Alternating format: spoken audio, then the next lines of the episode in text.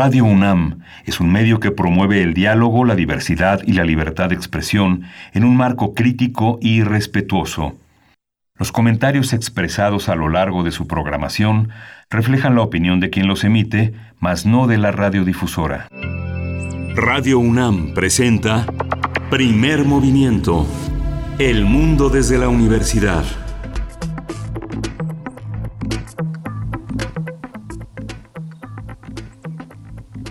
Hola, buenos días. Hola, buenos días, bienvenidas, bienvenidos. Esto es Primer Movimiento y es viernes 7 eh, de agosto. Son las 7.05 de la mañana aquí en la Ciudad de México, que todavía está oscura y ya está entrando ese cambio de estación que hace que la tierra tenga un olor distinto y la humedad impregne prácticamente todos nuestros sentidos. Estamos en primer movimiento en la producción, Frida Saldívar, en los controles Arturo González y del otro lado de la ciudad y de la línea Berenice Camacho. Buenos días. Hola, ¿cómo te encuentras? Buenos días, Miguel Ángel Quemain. No tan lejos, creo, no del otro lado de la ciudad, tal vez pasando Churubusco, eh, pero, pero no demasiado lejos eh, de ti y de, y de Radio UNAM.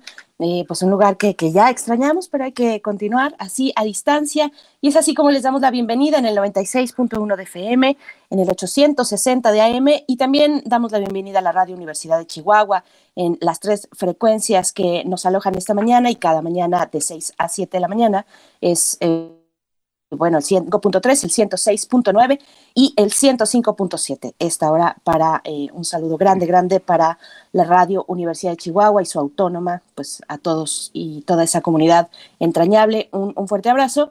Y pues bueno, vamos a tener hoy un inicio, hoy que es viernes, un inicio de ocio dedicado al cine, eh, al cine científico. Miguel Ángel, ¿de qué se trata? Sí, vamos a tener eh, la Bienal Internacional de Cine Científico, que la dirige el doctor Gerardo Ojeda Castañeda. Es secretario general de la Asociación Española de Cine e Imagen Científica y es coordinador general de la Bienal Internacional de Cine Científico, un trabajo que se viene realizando de una manera muy intensa desde febrero se ha continuado en, junio una gran convocatoria y ahora presenta una enorme diversidad de propuestas en este marco virtual donde el cine puede verse desde otros escenarios, desde otras plataformas y bueno, nos va a contar desde España en qué consiste todo este mundo. Así es, y hoy es viernes de radioteatro, de complacencias musicales, también ya tenemos algunas en la fila, eh, pueden enviar las suyas vamos a tener en el radioteatro eh, de, estos libros que nuestra productora Frida Saldívar fue reuniendo a lo largo de la FIL del año pasado, de la FIL Guadalajara del año pasado. Bueno, cuando llegó al stand del INE, eh, pues fue una sorpresa encontrar varios materiales interesantes que yo creo que también están en línea. Son varios cuentos, eh, fábulas mágicas, en este caso de tierras mayas. Son textos de Emilio, este es un texto de Emilio Ángel Lomé y las ilustraciones son de Juan José Colza. Eh, una publicación de 2016 por el INE. el, libro, el cuento que vamos a escuchar se llama ECOP, ¿por qué cada noche las estrellas se reúnen en el cielo? Bueno, pues eso toca para el radioteatro de esta mañana. Sí, en la, hoy vamos a tocar el tema de la ley Bañuelos, la ley general de salud mental, de, a discusión, y la vamos a discutir con un especialista que es Víctor Izama y además es un activista por los derechos de las personas con discapacidad. Él colabora en la organización, documenta análisis y acción para la justicia social y bueno, va a estar con nosotros en este espacio tan importante para discutir en lo académico y en lo político la salud mental para nuestro país. Y en nuestra nota internacional nos detenemos en Hong Kong. Una vez más damos seguimiento, pues posterga su periodo electoral, sus elecciones legislativas de septiembre para hasta el 2021. Esto, pues, evidentemente ante la pandemia de COVID-19, vamos a conversar con Priscila Magaña. Ella es doctora en Relaciones Internacionales por la Facultad de Ciencias Políticas y Sociales de la UNAM. Es también profesora de la UNAM. Así es que, bueno, esto para la nota internacional de esta mañana. Sí, voy a tener la poesía necesaria que hoy es mi turno y que estará dedicada a José Ángel Leiva en una edición que se ha publicado muy bella en Buenos Aires, que acaba de aparecer y que vamos a compartir con, nuestros, eh, con nuestro auditorio, con nuestros radioescuchas de primer movimiento. Y bueno, para la mesa del día, para esta mañana, bueno, regresamos al tema de terapias de conversión, esto que pues ha generado tanta polémica y conversación sobre todo, y, qué bueno que así sea, hay que conversar estos temas porque se, se, pues se dan en lo más profundo de las relaciones familiares en muchas ocasiones. Vamos a conversarlo con el doctor Jeremy Cruz, él es doctor por parte de la UNAM, es psiquiatra, experto en minorías sexuales y salud mental pública. Así es que estos son los temas para la mañana de hoy, viernes 7 de agosto, son las 7 con 10 minutos de la mañana. Ya saben, las redes sociales están ahí disponibles y están ahí abiertas y, bueno, toda la atención de Tamara Quirós para responder, para eh, hacer comunidad, arroba P en Twitter, Primer Movimiento UNAM en Facebook. Nos vamos a ir con nuestro corte informativo. ¿Cómo amanecemos esta mañana en temas de COVID a nivel nacional, internacional y también lo que tiene que decir la UNAM? COVID-19. Ante la pandemia, sigamos informados. Radio UNAM. La Secretaría de Salud informó que el número de decesos por la enfermedad de la COVID-19 aumentó a 50.517 lamentables defunciones. De acuerdo con el informe técnico ofrecido ayer por las autoridades sanitarias, los casos confirmados acumulados se incrementaron a 462.690 y el de sospechosos a 87.973. En la información internacional, la Organización Mundial de la Salud informó que seis candidatas a vacunas contra la COVID-19 se encuentran en una fase muy avanzada. Tedros Adhanom, director general de la OMS, dijo que hay esperanzas de que pronto pueda haber una inmunización de la población contra el coronavirus, pero mencionó que debemos esperar los resultados finales de las pruebas de estas vacunas. Y en información de la UNAM, en momentos de incertidumbre y caída del ingreso, se debe adquirir un contrato de crédito solo si es necesario y, de ser posible, destinarlo a bienes duraderos. Coincidieron así los investigadores e investigadoras de la UNAM al señalar que al momento de recurrir a un crédito se debe tomar en cuenta cómo pagarlo y cuál es la proporción del ingreso que se destinará para ello.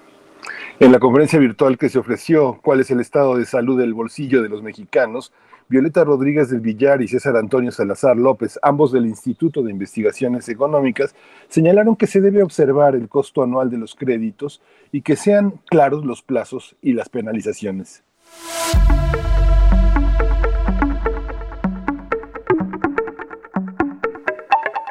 Y la recomendación cultural para esta mañana, bueno, para todo el mes de agosto, porque en agosto la serie Vindictas, que se transmite por TV UNAM, dedicará sus programas a la danza. Cada domingo a las 8.30 de la noche, Evoe Sotelo, directora de Danza UNAM, y Raiza Pomposo, titular de la Cátedra Gloria Contreras, entrevistarán a grandes bailarinas, bailarinos, coreógrafos, eh, bailarines coreógrafos, y bueno, la retransmisión de Vindictas es los jueves. Los jueves será la retransmisión, lo pueden, si no pueden, si no tienen la oportunidad de verlo los domingos, se acercan los jueves a las nueve y media de la noche, TV UNAM, Vindictas dedicada a la danza. Sí, y bueno, nos vamos a ir con música. Hoy recuerden que hoy es viernes de complacencias. Preparen sus complacencias a lo largo de la semana, que Fría Saldívar siempre mueve eh, su, inteligencia musical para poder eh, ofrecerle a nuestros radioescuchas estas posibilidades musicales. Esta vez es para Alfonso de Alba Arcos y vamos a escuchar de Asnova convidando Está la noche. Cuando está la noche aquí de músicas varias, al recién nacido infante canten tiernas alabanzas. Alegres cuando festivas unas hermosas sagales, con novedad entonaron juguetes por la guaracha. Ay, que me abrazó, ay, divino dueño, ay, en la hermosura, ay, de tus ojuelos, ay, ay, como llueven, ay, siendo luceros, ay, rayos de gloria, ay, rayos de fuego, ay, ay, que me abrazó, ay, divino dueño, ay, en la hermosura, ay, de tus ojuelos, ay, en la guaracha, ay, le destinemos, ay, mientras el niño, ay, se sueño, ay, toquen y bailen, ay, porque tenemos, ay, fuego en la nieve, ay, nieve en el fuego, ay, ay que me abrazo, ay, divino dueño, ay, de la hermosura, ay, de tus ojuelos, ay, de chico de ay, al mismo tiempo, ay, llora y se ríe, ay, que dos extremos, ay, pasa los hombres, ay, dan de los cielos, ay, antes las gracias, ay, porque callemos, ay, ay, que me abrazo, ay, divino dueño, ay, de la hermosura, ay, de tus ojuelos, ay. Primer movimiento. Hacemos comunidad. Viernes de ocio. La Bienal Internacional de Cine Científico 2020-2021, Ronda Madrid, México, es referente en el mundo de las imágenes de la ciencia. Este año celebra su trigésima edición de manera virtual debido a la pandemia por COVID-19. La misión del festival es promover las imágenes y sonidos de y desde y para la ciencia como, para, como, como una herramienta estratégica en el desarrollo, la creación, la investigación y la innovación del conocimiento científico y también la educación en general. Es organizada por la Asociación Española de Cine e Imagen Científico, la ACECIC. Además contará con la participación de la Corporación Universitaria para el Desarrollo de Internet, la CUDI, que seleccionó el Centro Universitario de la Costa Sur, la Universidad de Guadalajara, como sede virtual. Desde agosto, en esta sede se realizarán de forma remota distintas actividades del festival y en especial se proyectarán en línea las obras registradas para su certamen internacional. Los interesados podrán consultar las dos convocatorias vigentes, la del certamen internacional, que se cierra el 30 de septiembre de 2020, y la denominada Sedes Virtuales de la Bienal, que concluirá el 28 de febrero de 2021. La ceremonia de premiación de la Bienal se realizará a distancia el 13 de marzo de 2021. Además, se prevé la realización del segundo Congreso Virtual sobre imágenes de y para la ciencia entre el 22 y el 25 de febrero también de 2021.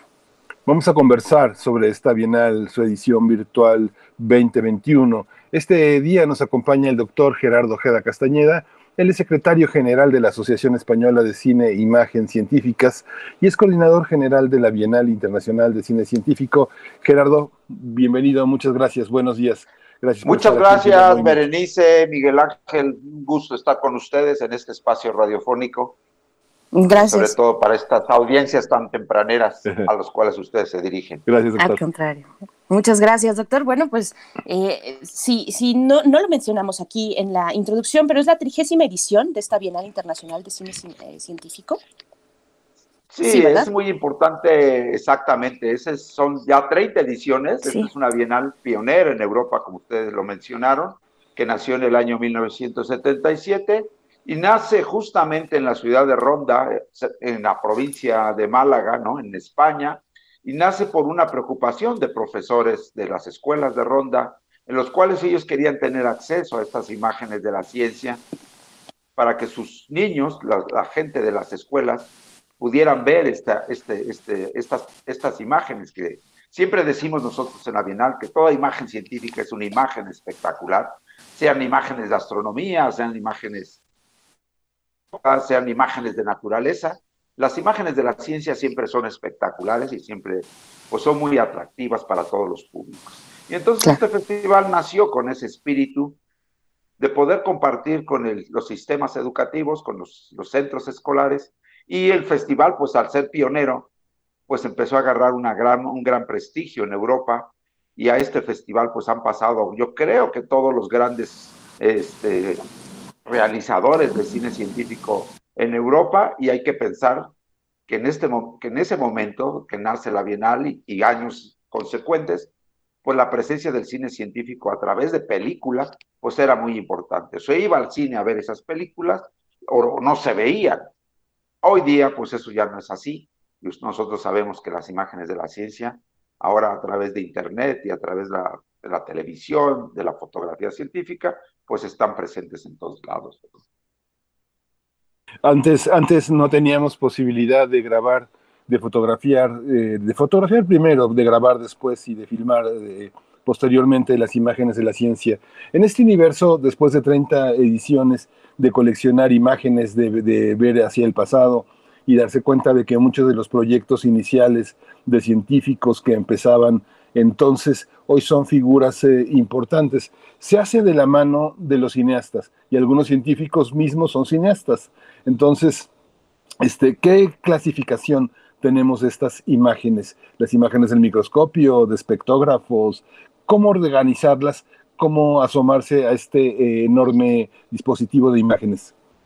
Sí, hay que también ver, y eso es parte de nuestra historia, ¿no? La historia de, del cine científico. Es más, nosotros hemos planteado en la Asociación Española de Cine e Imágenes Científicos, hemos planteado que en realidad, aunque mencionemos que el cine nació, eh, la prehistoria del cine, y como pareciera que el cine nació con los hermanos Lumière, el cine en realidad nació siendo científico, porque tal como usted lo acaba de mencionar, son científicos los que les interesa reproducir el movimiento y de ahí nace esta idea y la representación también de las imágenes de la ciencia, pues están, han estado presentes desde la prehistoria, ¿no? Incluso se dice que en las cuevas de Altamira la representación de los, de los animales que ellos veían, pues son realmente también imágenes de ciencia.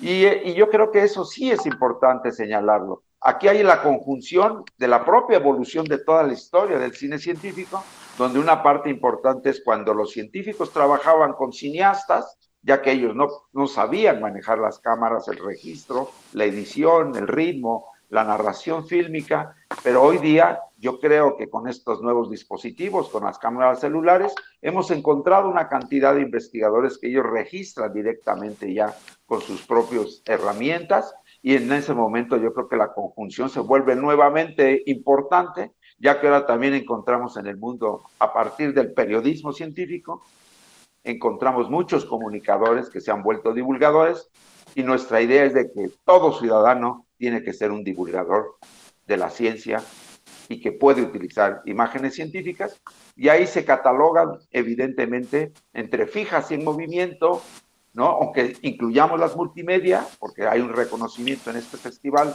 para todas las imágenes que se generan para internet, pero yo sí creo que hay toda una tipología. Nuestra única exigencia es que todas estas imágenes tienen que provenir de una investigación científica o referirse a una investigación científica y sobre todo que partan de un hecho fundamental, que es lo que da, entre comillas, la objetividad a través de una metodología científica.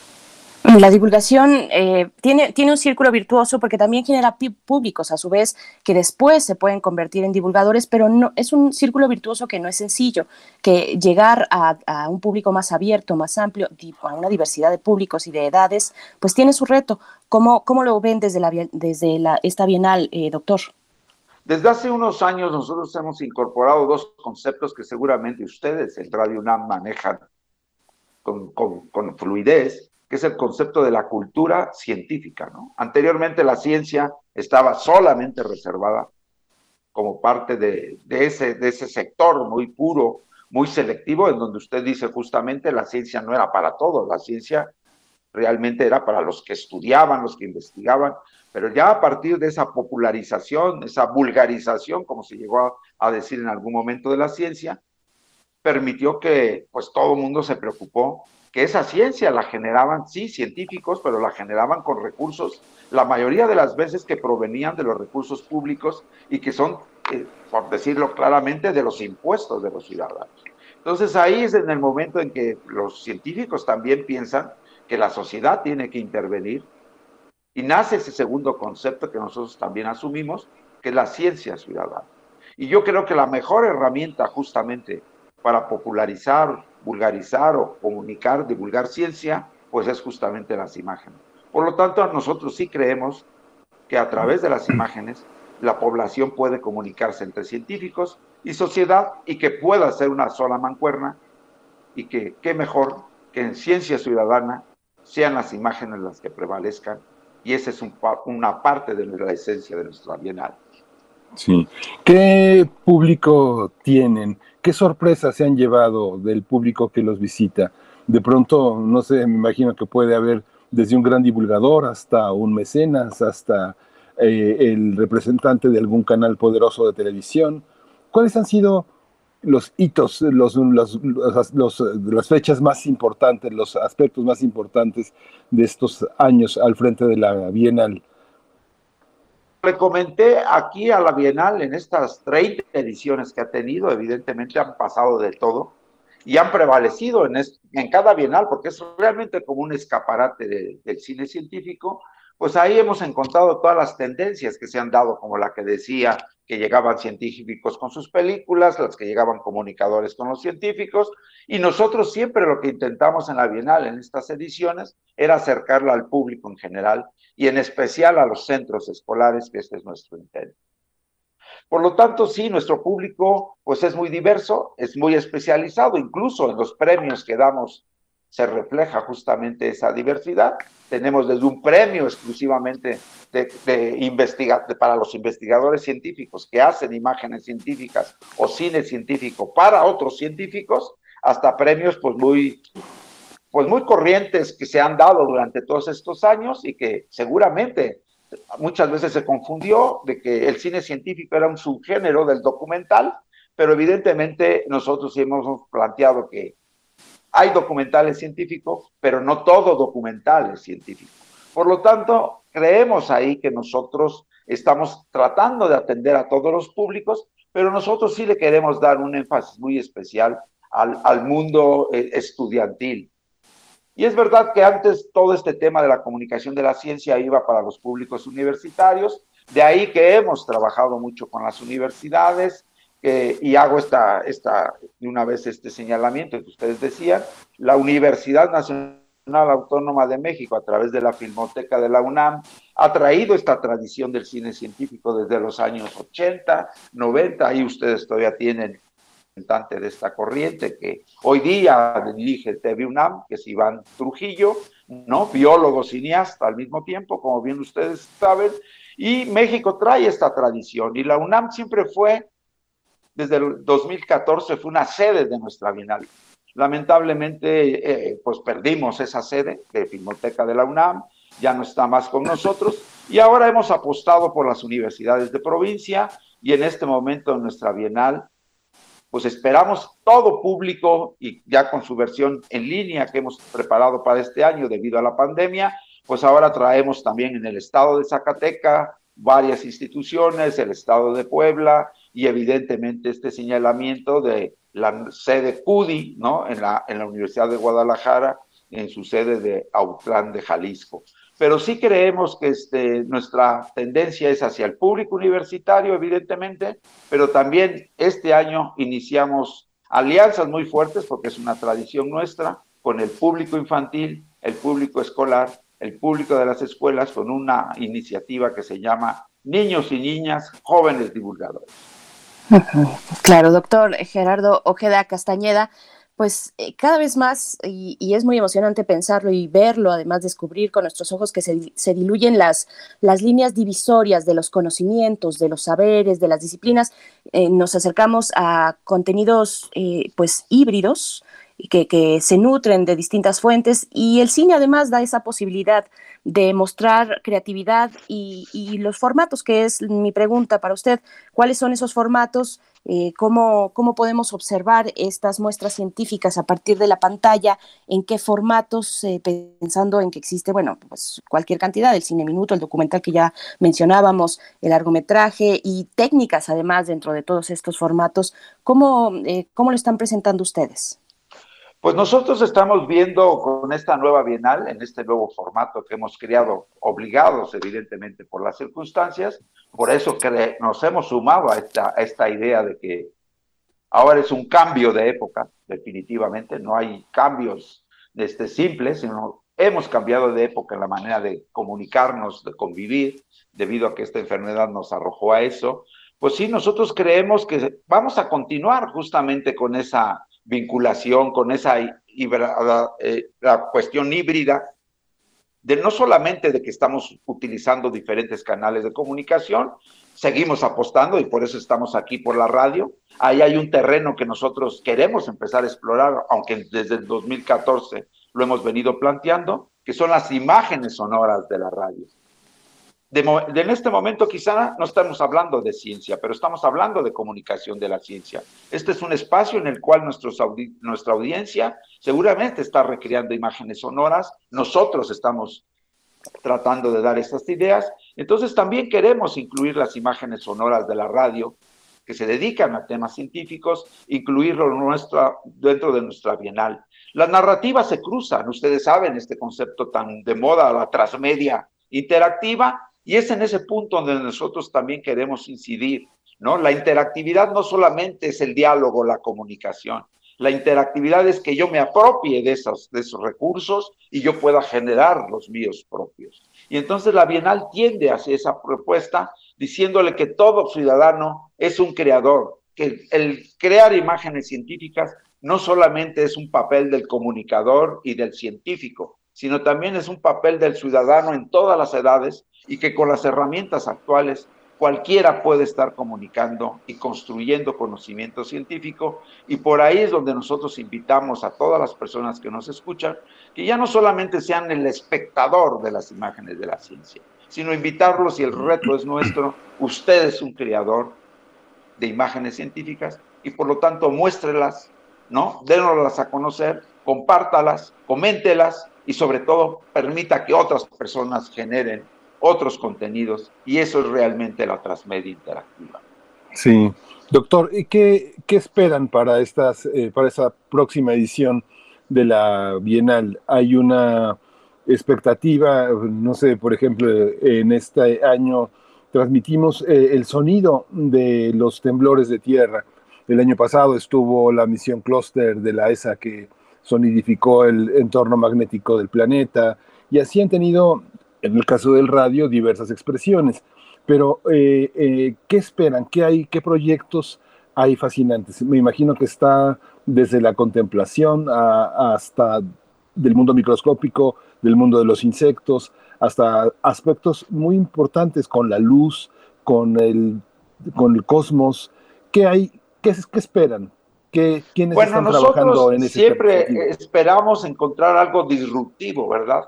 Sin embargo, pues bueno, hay una tradición y hay una cultura en las imágenes de la ciencia y nuestra convocatoria del certamen internacional que tiene el premio de, del este festival, pues siempre se premia a algo que cambie un poco la manera de, acercarnos a la ciencia a través de las imágenes en movimiento, en este caso ha sido el cine, ahora es el video, y además pues es el futuro, como decía nuestra compañera Berenice, el cine digital llegó para verse de otra manera. Entonces lo que esperamos es empezar a, conocer, porque realmente es muy incipiente, los hábitos y las nuevas maneras de abordar el tema de las imágenes científicas desde el papel de las audiencias en como generadores, como creadores de imágenes científicas. Esperamos justamente conocer esta tendencia y nuestro certamen que abrió su convocatoria el primero de junio y que cierra esa convocatoria el 30 de septiembre de este año, en este momento, actualmente, pues llevamos 130 películas ya inscritas, ya registradas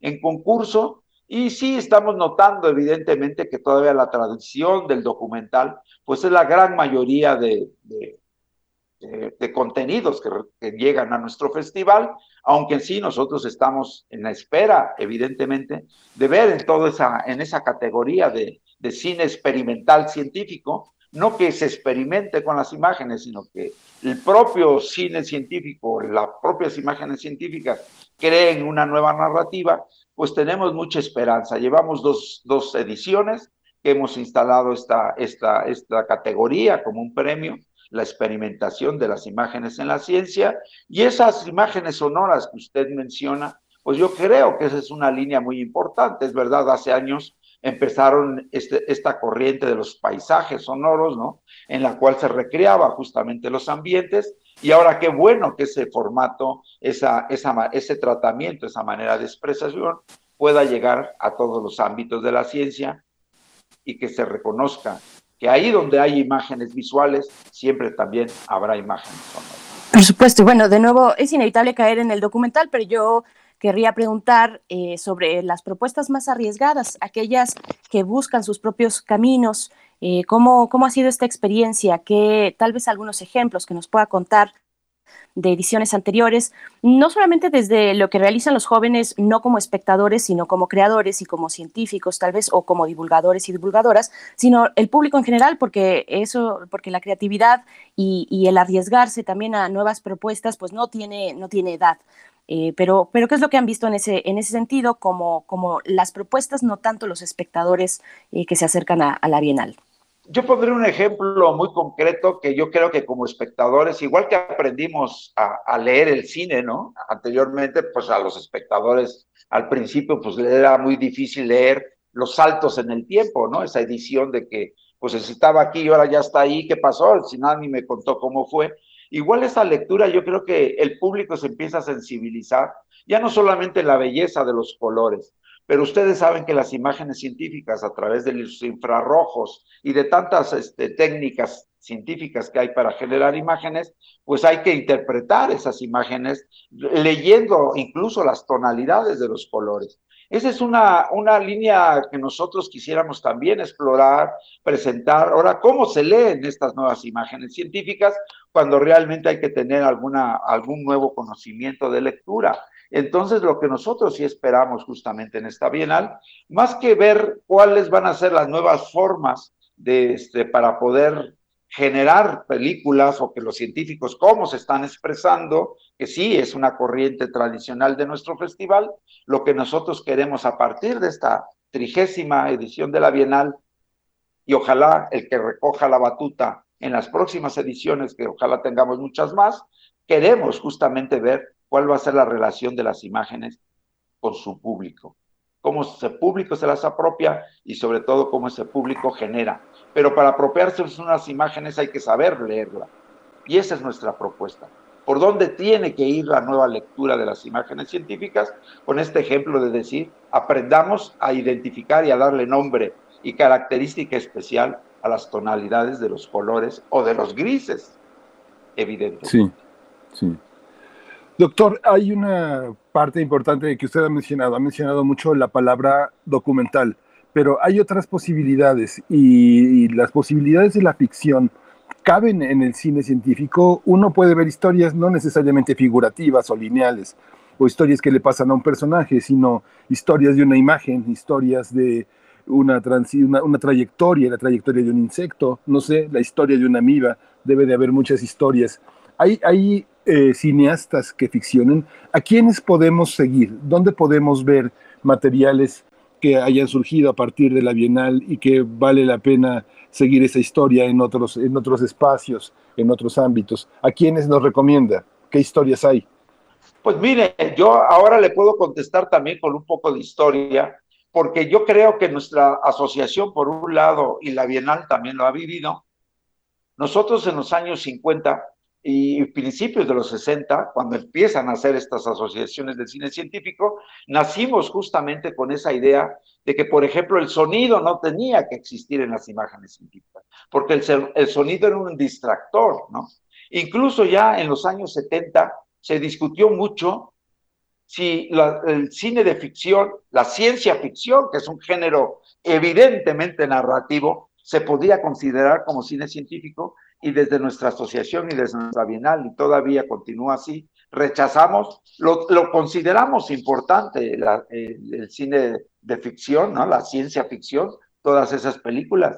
¿Quién no a hoy mismo día echa en menos esa gran película de 2000, Odisea del Espacio, que decía que era un adelantado de su tiempo, que aunque en el 2001 no ocurría lo que ocurrió en la película, pero la película se adelantaba a sus tiempos.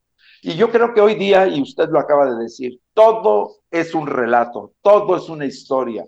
Nosotros hemos nacido para aprender a decir historias y a escuchar historias porque es lo que nos gusta.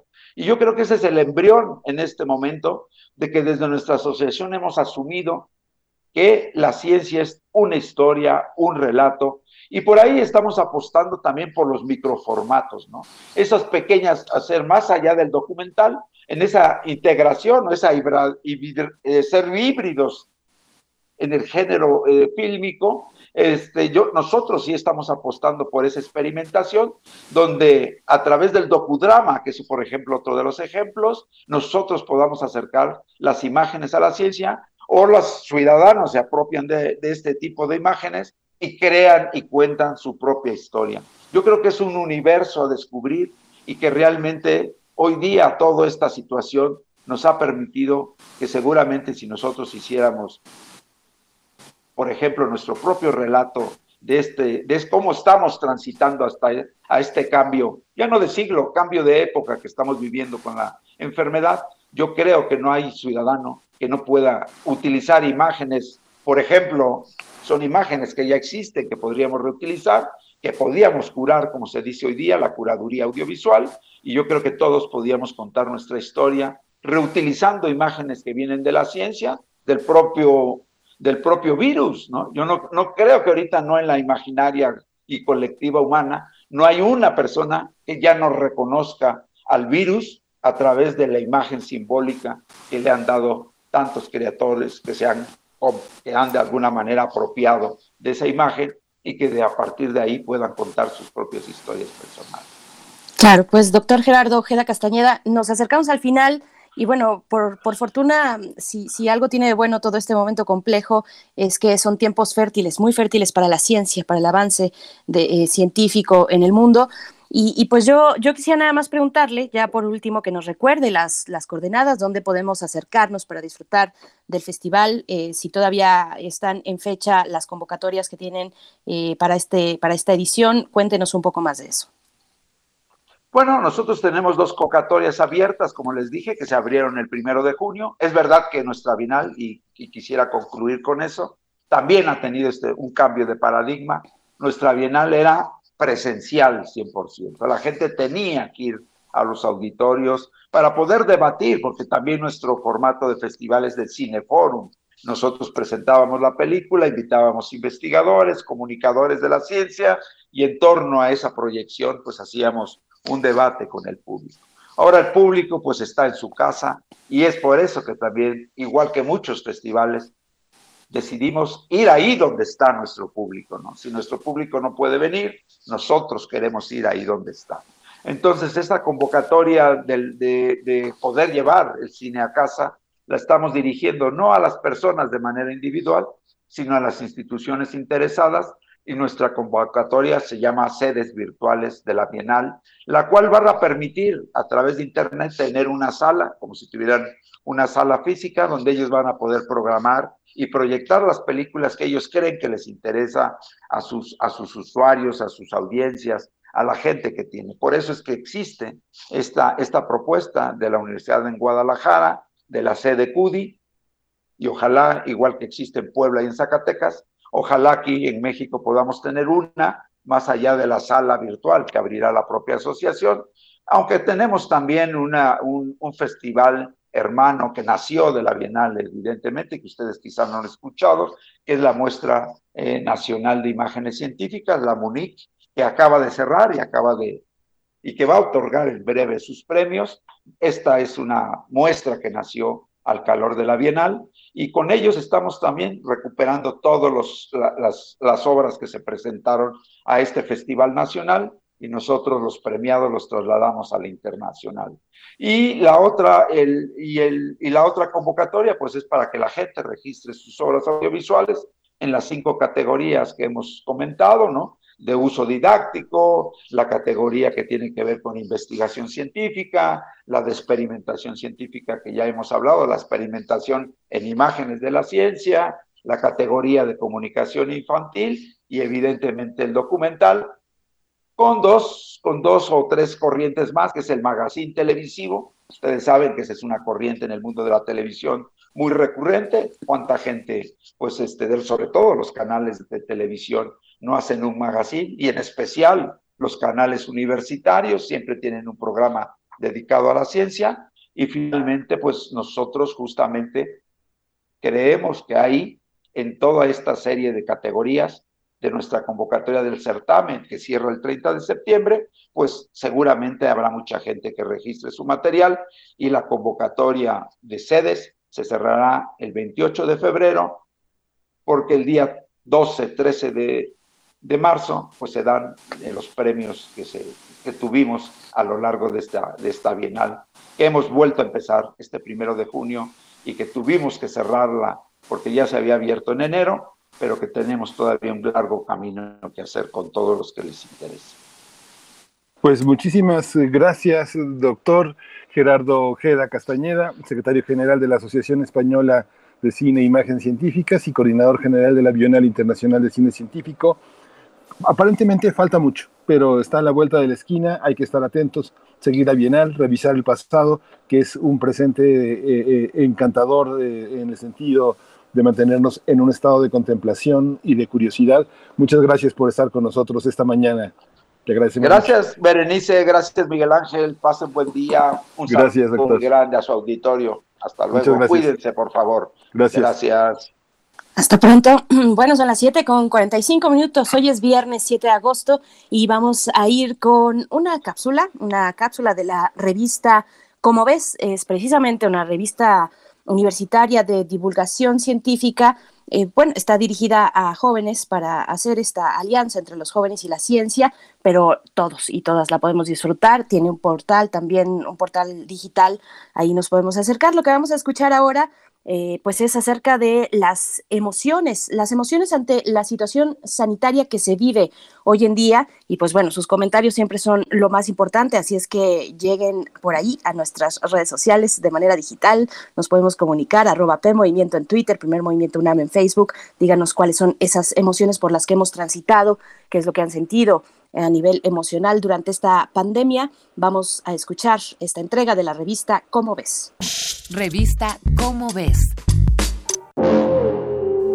Bueno, a ver, y con todo este merequetengue, ¿cómo te sientes? La pandemia ha cambiado nuestros hábitos e incluso cómo nos relacionamos. Si todo está revuelto, es normal que nuestro sueño, apetito y emociones sigan alteradas. Hace mucho vivimos la incredulidad. El clásico... Nel, eso es en China. No va a llegar hasta acá. Empezamos a ver un caso y otro, luego diez, cien, miles. Nos entró el miedo.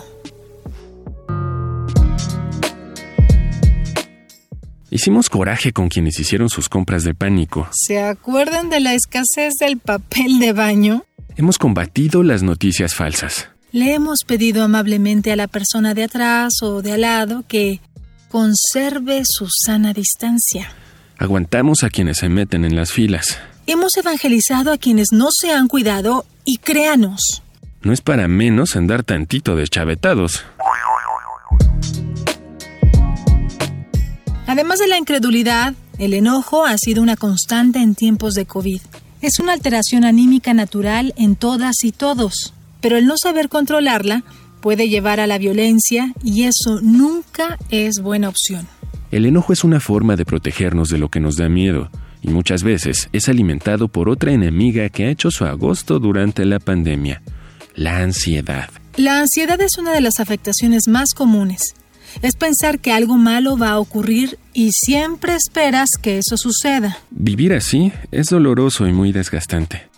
Todos tenemos mil cosas que nos preocupan el que comer, el trabajo. Tal vez pueda ayudarte a escribir lo que te causa preocupación y posibles soluciones. Narrar o verbalizar un problema te puede brindar claridad para enfrentarlo. Estos meses hemos tenido días buenos y otros no tanto. Es normal extrañar los espacios cotidianos, a las personas que forman parte de nuestro entorno y a los seres que amamos. A veces no queremos levantarnos de la cama o no podemos parar de llorar. Es humano sentir. Pero si la desesperanza, la falta de interés y la tristeza continúan, es tiempo de pedir ayuda. Tal vez la pandemia ha traído más dolor y confusión a tu vida.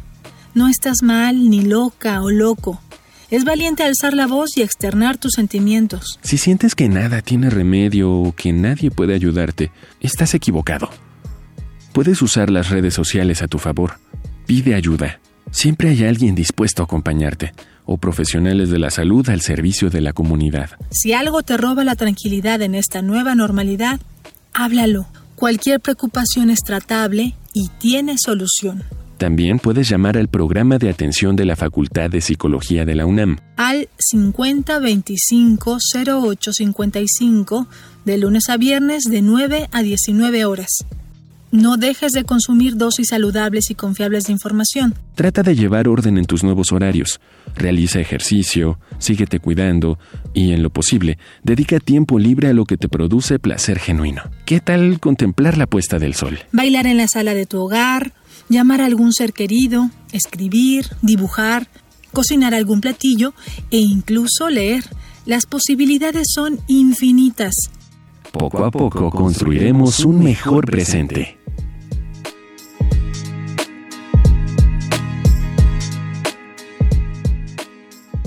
Esta fue una coproducción de Radio UNAM y la Dirección General de Divulgación de la Ciencia de la UNAM basada en el artículo Nuestras emociones en la pandemia de Eduardo Thomas Telles. La revista Como ves te acompaña en todo momento. Búscala en puestos de revistas, autoservicios o por internet. Revista Cómo ves. Primer movimiento. Hacemos comunidad. Bien, pues estamos ya de vuelta a punto de irnos a nuestro radioteatro de esta mañana de viernes. También les volvemos a invitar a que nos envíen sus peticiones musicales, sus complacencias para esta mañana. Y, bueno, ahora que estamos hablando de, del cine, de la pantalla, de las imágenes eh, referidas a la ciencia, Miguel Ángel, eh, fíjate que la, la UNAM anunció que dará un curso un curso porque científicos y científicas de esta universidad pues se darán a la tarea de, descubrir la, eh, pues, la ciencia, la ciencia detrás de la serie Dark, esta serie alemana eh, y pues ustedes pueden encontrar en el sitio de UNAM Global una primera entrega, una probadita yo creo de lo que será esto, eh, una primera entrega a cargo de Julieta Fierro. Eh, Julieta Fierro, bueno, ustedes la conocen, Julieta Fierro Gosman, investigadora del Instituto de Astronomía de la UNAM, que en esta primera entrega explica la partícula de, Dios. Eh, no nos va a arruinar la, la, ficción dentro de la serie, pero nos va a ayudar mucho a explicarnos por ahí que quedaron algunos cabos sueltos, si por ahí alguien se quedó con dudas, pues seguramente esta será una oportunidad para, para poder disiparlas y acercarnos desde este enfoque, desde el enfoque científico, a una serie pues tan popular como esta, como la serie de Dark, ¿no? Sí, sí, justamente es, es interesante toda la multiplicidad de perspectivas que se han abierto ah, en el tema de la pandemia. Justamente yo estaba revisando la, la edición de este libro que ha publicado Giorgio Agamben, el último, el último trabajo que se llama ¿En qué punto estamos? La epidemia como política, que publicó eh, Adriana Hidalgo, editora. Este libro es resultado de lo que ha venido publicando eh, Agamben en el sitio coslibet.it. Eh, Son las columnas que se llama Una Voz. Es un sitio web italiano en el que Agamben ha venido desarrollando una serie de ideas muy polémicas, eh, muy interesantes. Esto que se expresó en la cápsula de cómo ves, pues tiene una visión pues muy distinta en Europa. El tema de esta asociación entre las libertades perdidas que vimos el fin de semana expresadas en la derecha, que salió a expresar su incomodidad, como Trump, de las, eh, ante el encierro, ante el uso del cubrebocas o tapabocas, ha sido muy, muy interesante esta analogía que han hecho algunos italianos, filósofos franceses, filósofos alemanes, en torno al estado de excepción que impuso Adolfo Hitler, que Gagamben llama de una manera muy interesante bioseguridad al dispositivo de gobierno que resulta de la conjunción entre la nueva religión de la salud y el poder estatal con su estado de excepción pues es probable que la bioseguridad sea el dispositivo más eficaz de todos los que hasta ahora ha conocido la historia de Occidente, que la experiencia ha demostrado que cuando lo que está en cuestión es una amenaza a la salud, pues los seres humanos parecen estar dispuestos a aceptar limitaciones a la libertad que no habían soñado, que podrían tolerar ni durante las dos guerras mundiales ni bajo las dictaduras totalitarias. Interesante, interesante toda esta visión que se genera en estos momentos después de tantos meses de esta vivencia eh, frente a la pandemia, Berenice. Por supuesto, bueno, hay que acercarse a estas, a estas lecturas que son eh, tan, tan recientes, que están tan vivas. Esa es una oportunidad, me parece, en estos momentos que tenemos con la filosofía para este caso, para el caso específico que mencionas de Agamben, es una oportunidad de, de poder interactuar, incluso debatir sobre cuestiones, planteamientos filosóficos en torno a algo tan vigente que además nos, eh, pues nos atañe, nos interpela a todos y todas en el mundo.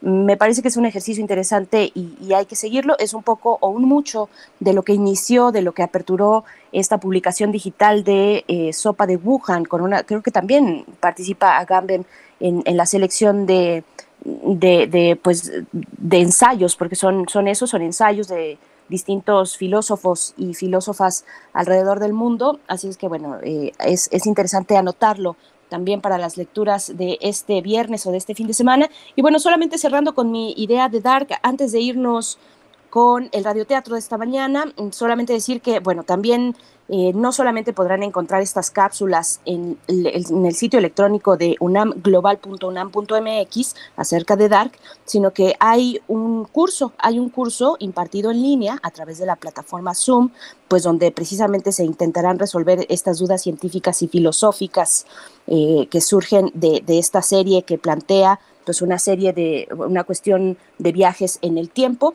Así es que bueno, este curso lo da la UNAM, tiene un costo, pero si ustedes están interesados, pues acérquense, revisen esta convocatoria. Las clases ya iniciaron el 4 de agosto, pero se van hasta el 8 de septiembre a las 8.30, de 8.30 a 10.30 hora del centro del país, de México.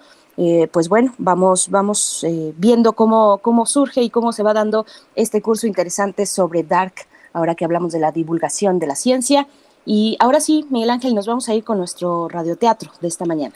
Sí, nos vamos a ir con el radioteatro. Justamente es un teatro que, como decías al inicio, eh, Frida recuperó de la Feria del Libro de Guadalajara pasada, y se trata de un conjunto de fábulas mágicas de las tierras mayas. Son textos de Emilio Ángel Lome, con ilustraciones de Juan José Colzá. Lo publicó el INE en esta colección que hizo sobre lenguas indígenas y se llama Va al Che Ob, y ese es el radioteatro de por qué cada noche las estrellas se reúnen en el cielo.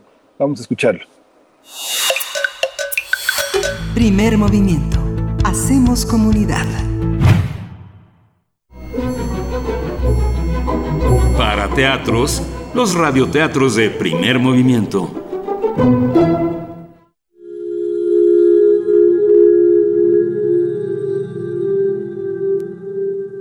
ECO, ¿por qué cada noche las estrellas se reúnen en el cielo?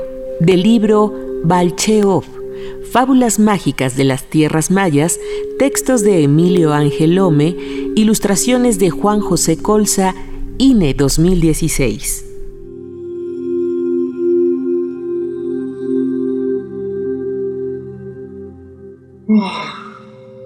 y sola me siento en el alto y oscuro cielo esa noche las lágrimas de Ug, la luna, salpicaron el cielo nocturno. Así nacieron las estrellas.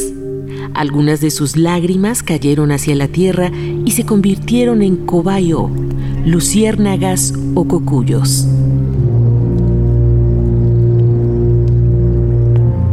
Sots, el murciélago, y su hambriento clan volaban sobre el Mayab en busca de comida cuando vieron descender aquella llovizna de gotas luminosas. Aleteando con rapidez volaron hacia ellas para tragárselas antes de que cayeran sobre la tierra. ¡Qué delicioso sabor! Hay que comernos también las estrellas del cielo. Como aún tenían hambre, decidieron comerse a la luna. Mordida tras mordida, comenzaron a devorar su redondo y luminoso cuerpo. ¡Ay, me duele! La luna se quejaba, lloraba de dolor.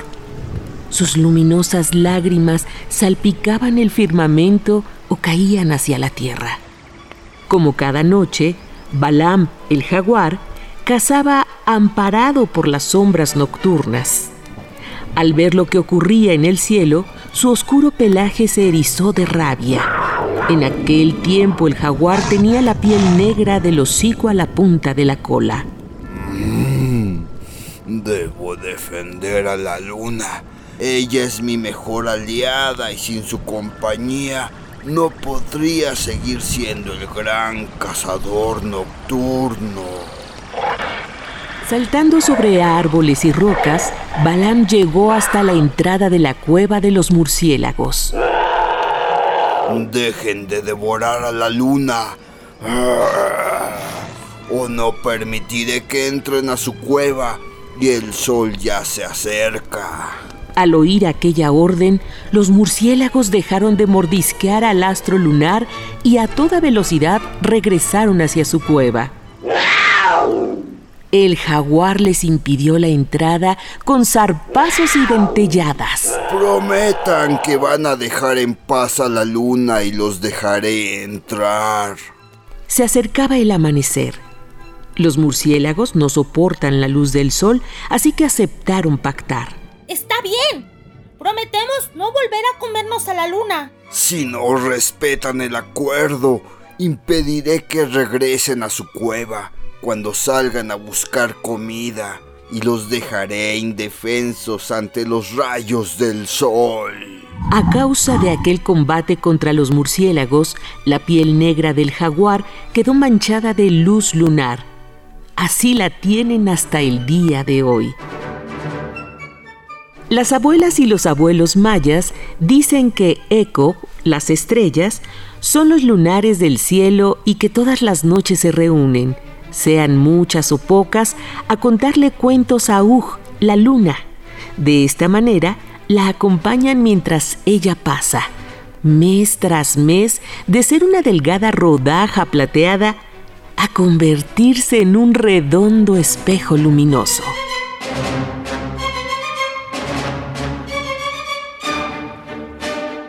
Eco, ¿por qué cada noche las estrellas se reúnen en el cielo? Del libro Balcheo, Fábulas mágicas de las tierras mayas, textos de Emilio Ángel Lome, ilustraciones de Juan José Colza, INE 2016.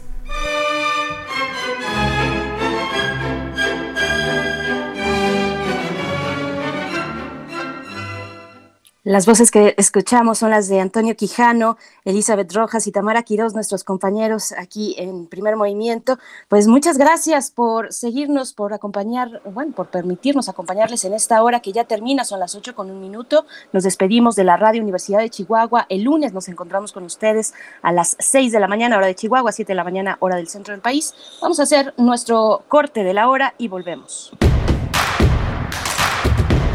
Síguenos en redes sociales. Encuéntranos en Facebook como Primer Movimiento y en Twitter como arroba PMovimiento. Hagamos comunidad.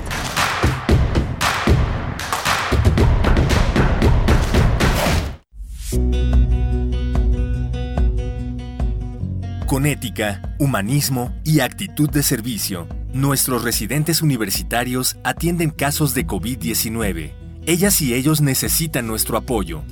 Participa en la campaña Dona un Kit, protege a un residente. Con tu apoyo donaremos batas desechables, gorros, cubrebotas, cubrebocas y demás material de protección. Costo de cada kit 314 pesos. Donativos a partir de 100 pesos. Estos son nuestros datos bancarios. Beneficiario Fundación UNAM AC, sucursal 0870, cuenta 53 30 19. Clave interbancaria 0021 800 870 053 301 95. Notifica tu donativo al correo servicios@funam.mx. Muchas gracias por apoyarnos. La UNAM, siempre al servicio de la nación.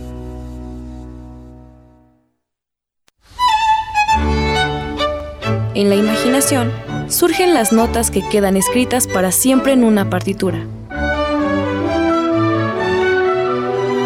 Desde ese momento, sin importar cuándo fueron creadas, al tocarlas, se vuelven tiempo presente.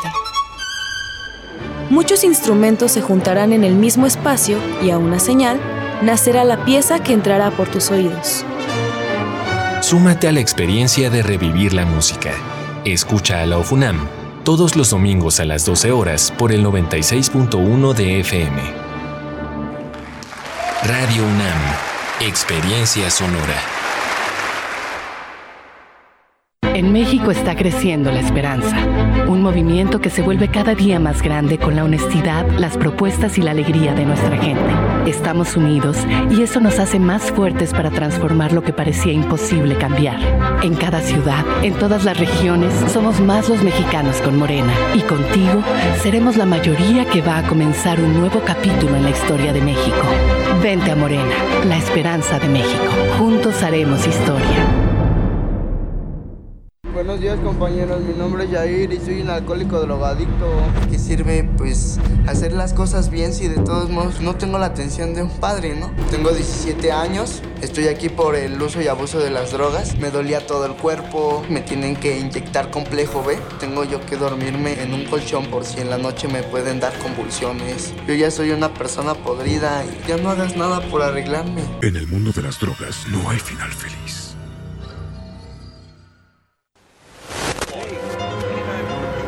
En Europa, desde 2018, se está buscando regular los derechos de los robots. Este año, China consiguió la primera clonación exitosa de un gato y están buscando, en poco tiempo, iniciar la clonación en masa de seres humanos. El Programa Universitario de Bioética de la UNAM te invita a reflexionar sobre estas y otras cuestiones en El Árbol de las Ideas. Bioética, Ciencia y Filosofía para la Vida un programa dedicado al análisis y divulgación de los temas más trascendentales de la agenda bioética de la mano de diversos expertos en la materia. Miércoles a las 16 horas por el 96.1 de FM. Radio UNAM, Experiencia Sonora. Maestro prevenido, vamos a grabar. Adelante. Soy Óscar de la Borbolla y quiero invitarlos a escuchar un nuevo programa, Las Esquinas del Azar. Oscar de la Borbolla. Sí, Juan, ¿qué estás? ¿Tú qué? estás haciendo aquí? Yo aquí trabajo. Juan, pues vengo a invitar a los radioescuchas de Radio UNAM a nuestro programa. ¿Nuestro? Es un espacio de diálogo para platicar de todo y en todos los lugares donde se puede platicar y a veces hasta donde no se puede o no se debe. Una producción de Radio UNAM y la Facultad de Estudios Superiores Agatlán. Las Esquinas del Azar. Todos los martes a las 10 de la mañana por el 96.1 de FM. Radio UNAM, Experiencia Sonora.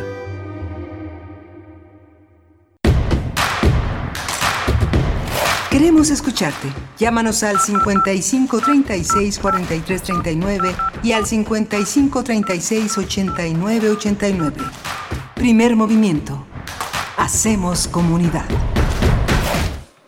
Bienvenidos amigos a Primer Movimiento. Estamos iniciando nuestra segunda hora son las 8 con 7 minutos en este que ya es viernes, ya por fin es viernes 7 de agosto y nos encontramos eh, transmitiendo en vivo a través del 96.1 de FM, del 860 de AM, el alma mater del cuadrante. Un saludo a toda la audiencia de la AM. Y bueno, también nos enlazamos con la radio Nicolaita en esta mañana, como todas las mañanas a partir de las 8. Estaremos durante la siguiente hora llegando a Morelia a través del 104.3. Un saludo a la Universidad Michoacana de San Nicolás de Hidalgo y a toda la comunidad universitaria que por allá nos sintoniza.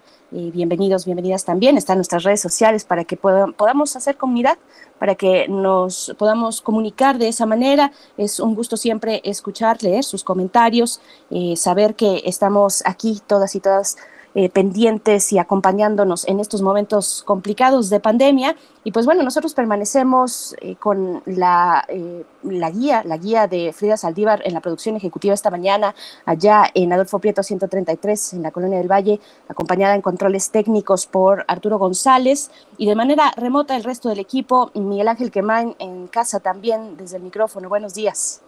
Buenos días, Berenice Camacho. Buenos días a nuestros radioescuchas a todos aquellos que desde las 7 de la mañana están acompañándonos y llegaron hasta esta segunda hora que van a encontrar pues una oferta también muy interesante. Tenemos eh, en un momento más la presentación, la discusión de la ley Bañuelos que tiene que ver con la Ley General de Salud Mental, un espacio polémico que siempre tiene que ver con una consideración de algunos de los eh, mayoritariamente poderosos, de lo que es normal, de lo que es plausible en el tránsito sobre el espacio social. Lo vamos a discutir con Víctor Lizama. Él es activista por los derechos de las personas con discapacidad, colabora en la organización Documenta, Análisis y Acción para la Justicia Social. Este va a ser la, la entrada a esta segunda hora. Por supuesto, y después tendremos nuestra nota nacional. Nos detenemos en Hong Kong, le damos seguimiento ahora con esta noticia este territorio eh, chino, este territorio chino que, lucha y que, y que, bueno, tiene todas estas eh, acciones recientes de protesta en contra de, China, de la rectoría de China, pues ahora posterga sus elecciones legislativas de septiembre que estaban eh, pues ya consideradas para, para ese mes y se mueven a 2021, esto ante la pandemia de COVID-19. Vamos a conversarlo con Priscila Magaña. Ella es doctora en Relaciones Internacionales por la Facultad de Ciencias Políticas y Sociales de la UNAM y también es profesora de esta universidad. Así es que lo que se vaya sumando también, porque hay muchos temas en el ambiente, hay mucho que seguir reflexionando de manera crítica y pues este es el espacio, el espacio que nosotros proponemos para todos ustedes, para que nos hagan sus comentarios y bueno, entre todos podamos eh, continuar con estos, con estos diálogos, con estos debates eh, que nos atañen. Vamos a tener esta nota nacional que ya nos presentaba, que nos comentaba Miguel Ángel que Main se da un respiro, la ley Bañuelos, pues bueno, lo vamos a conversar ya en unos minutos más. Arroba P nos encuentran así en Twitter, Primer Movimiento UNAM en Facebook. Primer Movimiento, hacemos comunidad. Nota Nacional. Organizaciones de la sociedad civil que se pronunciaron en contra de la iniciativa de la Ley General de Salud Mental, pues será votada cuando inicie el periodo ordinario en el Senado de la República, luego de ser retirada del pasado periodo extraordinario. Esta propuesta ha sido rechazada eh, por presuntamente perpetuar violaciones a derechos humanos hacia personas que viven con alguna discapacidad, al legalizar internamientos involuntarios, tratamientos forzados y desconocer la capacidad jurídica de las personas. La iniciativa, impulsada por la senadora Giovanna del Carmen Bañuelos de la Torre y la bancada del Partido del Trabajo, entra en contradicción con estándares internacionales suscritos por el Estado mexicano, como la Convención sobre los Derechos de las Personas con Discapacidad, que se ratificó por México en 2008 a través de un comunicado elaborado por más de 30 organizaciones y colectivos, así como personas usuarias y ex usuarias de los servicios de salud mental, activistas y académicas, académicos, expresaron el rechazo profundo y rotundo ante la posible aprobación de esta iniciativa de ley. Este comunicado fue publicado desde finales de marzo, poco después de que la Comisión de Salud del Senado aprobó por unanimidad y sin discusión de por medio un dictamen favorable para la próxima aprobación de la Ley General de Salud Mental. Vamos a conversar esta mañana sobre la ley Bañuelos y las reformas a la Ley General de Salud en materia de salud mental. Este día nos acompaña Víctor Lizama. Él es activista por los derechos de las personas con discapacidad y colaborador en la organización Documenta, Análisis y Acción para la Justicia AC, donde es coordinador del equipo de personas facilitadoras de justicia del programa Discapacidad y Justicia. Y nos da un gusto eh, platicar una vez más contigo. Ya, ya hemos tenido la oportunidad en el pasado. Víctor Lizama, bienvenido a Primer Movimiento. ¿Qué tal? Muy buenos días. Berenice, Miguel Ángel, un gusto volver a coincidir casi un año después de, haber visitado la cabina de Gracias, Víctor Lizama. Pues esta ley general eh, de salud mental ha sido repudiada por diversas organizaciones civiles, personas con discapacidad psicoemocional, por considerar que se trata de un proyecto discriminatorio y retrógrada que únicamente oficializa algunas de las peores, de las malas prácticas de ese terreno que ya existen eh, en la actualidad. Cuéntanos eh, cuáles son estos aspectos que eh, provocan el repudio de esta iniciativa, Víctor. justo como ustedes mencionaban, esta propuesta de ley no reúne las características necesarias para transformar los servicios de salud mental en nuestro país. El día de hoy en México se permiten internamientos y tratamientos forzados, privación ilegal de la libertad por motivos de discapacidad, es decir, internamientos indefinidos en instituciones eh, de salud mental. Este es el primer punto. Esta ley no atiende a esta necesaria transformación, por lo contrario, perpetuaría el estado de cosas actual. Y por otro lado, tampoco está construida a partir de los parámetros y principios eh, que atender cuando se legisla, sobre todo cuando hablamos de personas con discapacidad. Recordemos que las personas usuarias de servicios de salud mental, sobre todo los que tienen un diagnóstico psiquiátrico, son considerados el día de hoy como personas con discapacidad. Y esto implica que se les reconozca plenamente todos sus derechos, incluida la capacidad jurídica, que significa que puedan tomar decisiones incluso en temas que tienen que ver con salud, ¿no? En, todo el tiempo se tiene que garantizar este ejercicio de la capacidad jurídica cosa que la ley desconoce completamente. ¿Cómo, ¿Cómo entender? ¿Cómo entender en el siglo XXI a estas alturas? Eh, y además cuando los temas de salud pues están en la discusión cotidiana por evidentes razones, ¿cómo entender la autonomía de las personas que viven con alguna discapacidad hablemos, eh, si, si, quieres, empezamos, Víctor, de lo general, las personas con una discapacidad en general, ese gran grupo de una profunda diversidad y rica diversidad, y, asomarnos un poco también hacia las personas con discapacidad eh, o con algún diagnóstico psiquiátrico, con, que viven con discapacidad psicosocial. ¿Cómo entender la autonomía en esos sentidos? Sí, eh, justamente este parámetro de derechos humanos habla de que la discapacidad no es una enfermedad, no es un problema eh, individual, no es una cuestión que se tenga que reparar. Eh, una persona con discapacidad desde este enfoque de derechos humanos es alguien que enfrenta barreras para poder ejercer sus derechos. En otras discapacidades, por ejemplo, la auditiva, esto sería más perceptible, ¿no? Si no hay alguien que facilite la comunicación, la persona sorda eh, difícilmente va a poder participar en una comunidad y, y entonces se va a generar una segregación hacia esa persona. Lo mismo pasaría, por ejemplo, con alguien que sea usuario o usuaria de silla de ruedas. Mientras no haya accesibilidad física y en el transporte, en los entornos arquitectónicos, la persona usuaria de silla de ruedas no va a poder movilizarse por ella misma. En el caso de las personas que tienen un diagnóstico psiquiátrico, las barreras se presentan en diferentes eh, ámbitos, desde el trato que se le da a la persona, si uno sabe, por ejemplo, que la persona tiene un diagnóstico psiquiátrico, o por el otro lado, si tiene conductas, formas de expresarse, de entender la realidad distintas a la de la mayoría de las personas, inmediatamente empieza a haber un cambio en la actitud y, en el trato hacia esa persona. Esas serían un tipo de barreras, pero lo más grave, las barreras que limitan más derechos en el caso de personas con discapacidad psicosocial, personas eh, usuarias de servicios psiquiátricos, es eh, este tipo de barreras que parten de lo legal. Legislación que limita derechos, legislación que sobre todo limita la capacidad jurídica. En el ámbito de lo civil vemos, por ejemplo, la interdicción. En el ámbito de lo penal, figuras como la inimputabilidad, las medidas de seguridad.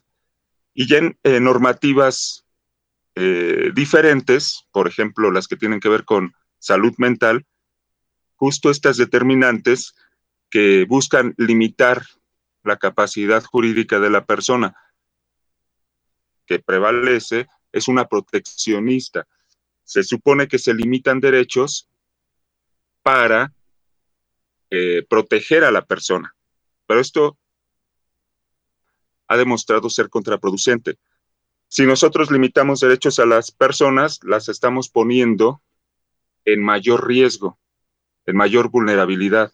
Esto es lo que sucede, por ejemplo, en las instituciones psiquiátricas, esto que llamamos manicomios, donde finalmente se van a depositar que no eh, son productivos, que no son funcionales, y ahí se les deja en el abandono, ¿no? Y muchas veces bajo esta idea proteccionista. Entonces, esto es justo lo que se tiene que no ver a las instituciones psiquiátricas como estos depósitos de seres humanos en los que eh, la sociedad finalmente se desentiende de, lo que están viviendo estas personas con una, una forma de ser, de estar en el mundo diferente a la de la mayoría. Sí, una parte muy importante de lo que señalas, Víctor, es esta capacidad que tienen quienes prescriben recetas, los médicos, los psiquiatras, que justamente el internamiento es una decisión que determina, eh, eh, que determina el médico está a través de una resolución judicial, lo que equivale prácticamente pues, a un acto de detención arbitraria. En el mismo sentido también pues se alerta entre los puntos más preocupantes está el hecho de que permite la internación de una persona cuando un psiquiatra considere que es necesario y promueve la canalización de menores de edad al sistema de hospitales psiquiátricos en vez de buscar alternativas de tratamiento para ellos. Yo veo el plan, el plan del sexenio anterior, el modelo Miguel Hidalgo era el que prevalecía. ¿Existe la visión de otros modelos, de otro modelo? ¿Contradice un modelo que tenía una alineación internacional con el tratamiento psiquiátrico. No sé, pienso internacional, el modelo francés, el modelo italiano, el modelo argentino. ¿Cómo estamos en esa, en esa parte? ¿Esta ley contempla esta idea internacional de las libertades y los derechos? No, no, es una pregunta muy relevante la que me haces, Miguel Ángel.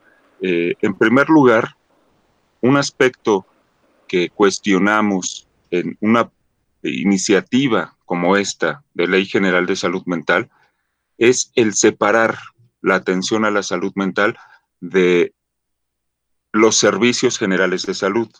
Esto es contrario también a las recomendaciones internacionales y en un sentido práctico afectaría eh, cómo se brinda la salud mental. ¿no? Hay que ver la salud como una cuestión holística, integral. En concreto, la salud mental nos debe importar a todas las personas, tengamos o no una discapacidad psicosocial. Cuando se crean leyes específicas de salud mental, estas terminan siendo leyes especiales que atienden a personas con diagnóstico psiquiátrico. Podríamos decir que, serían más bien como leyes para, eh, entre muchas comillas, enfermos mentales. Son leyes especiales, leyes que restringen los derechos. Existe todo un abanico de posibilidades en cuanto a la transformación de los servicios de salud mental. Podríamos hablar desde la experiencia que se genera desde los propios usuarios y usuarias, esto que se llama grupos de apoyo mutuo, eh, procesos de desmedicalización, eh, en fin, alternativas que que se construyen desde el propio empoderamiento de la persona usuaria o exusuaria de los servicios de salud mental hasta recomendaciones que vienen desde la propia Organización Mundial de la Salud. Eh, esta institución internacional tiene un paquete de herramientas y estrategias llamada Quality Rights, que buscan que en todo momento se respeten los derechos humanos de las personas usuarias y además y esta es una idea muy importante a tener en cuenta, que los servicios se brinden desde la comunidad, que ya no veamos al manicomio como el punto central desde el cual se construyen los servicios. Se trataría también de pasar por un proceso de desinstitucionalización, ¿no? En que la salud mental se pueda brindar desde los servicios primarios de salud, o sea, hay varios aspectos que se tienen que tener en cuenta para transformar los servicios y garantizar derechos. Y esta ley no, eh, no tiene ninguna de estas características. Otra cosa que quiero destacar antes de pasar a la siguiente pregunta es que cuando nosotros hablamos de transformación de los servicios, no quiere decir que em, hagamos a un lado el aspecto eh, el abordaje farmacológico. El día de hoy hay personas usuarias que siguen un tratamiento y, que han tomado la decisión de hacerlo. te pueden decir, a mí el tratamiento psiquiátrico eh, me ha servido, me ha ayudado, y no ese es el punto.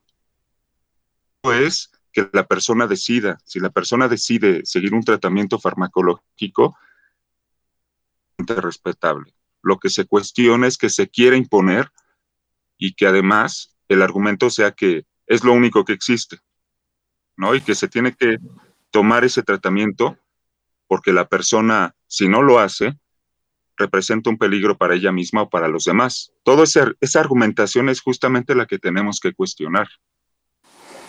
Estamos hablando, Víctor, también eh, hasta el momento de, de lo que tiene que ver con el Estado, de la acción del Estado, de estos internamientos forzosos a partir de un diagnóstico psiquiátrico, de incluso de la ley misma de la que hablamos, que, bueno, finalmente hay que eh, recalcar que es una ley que se va a periodo extraordinario, que tiene un respiro de eh, eh, hecho, esperemos, de parlamento abierto, de posibilidad de diálogo, de conversar con los propios protagonistas, que serían pues los sujetos de, de esta ley pero, pero los abusos a veces se dan en otros espacios eh, y, generalmente o muchas veces puede darse en los espacios más cercanos, en los espacios, en el núcleo familiar. ¿Qué opciones tienen las personas que viven con alguna discapacidad eh, específicamente psicosocial para defenderse de algunos posibles abusos en un entorno tan inmediato como, como el familiar, Víctor? Otro aspecto relevante que tocas, Berenice. Eh, Justamente por esta falta de garantía de derechos, el pensar, por ejemplo, que una persona con un diagnóstico psiquiátrico, con una discapacidad psicosocial, tenga derecho al trabajo, tenga derecho a la educación, a vivir en comunidad, es que eh, la discapacidad termina siendo una carga para los cuidadores y cuidadoras eh, principales. Y esto genera mucha tensión en las familias, porque eh, la persona con discapacidad psicosocial no tiene eh, más soporte en la vida que justamente la familia. Y dentro del seno familiar se da mucha eh, violencia incluso, ¿no? Eh, yo trabajo como facilitador de justicia, acompaño a personas con discapacidad psicosocial o intelectual en procesos penales, también como parte de sus derechos.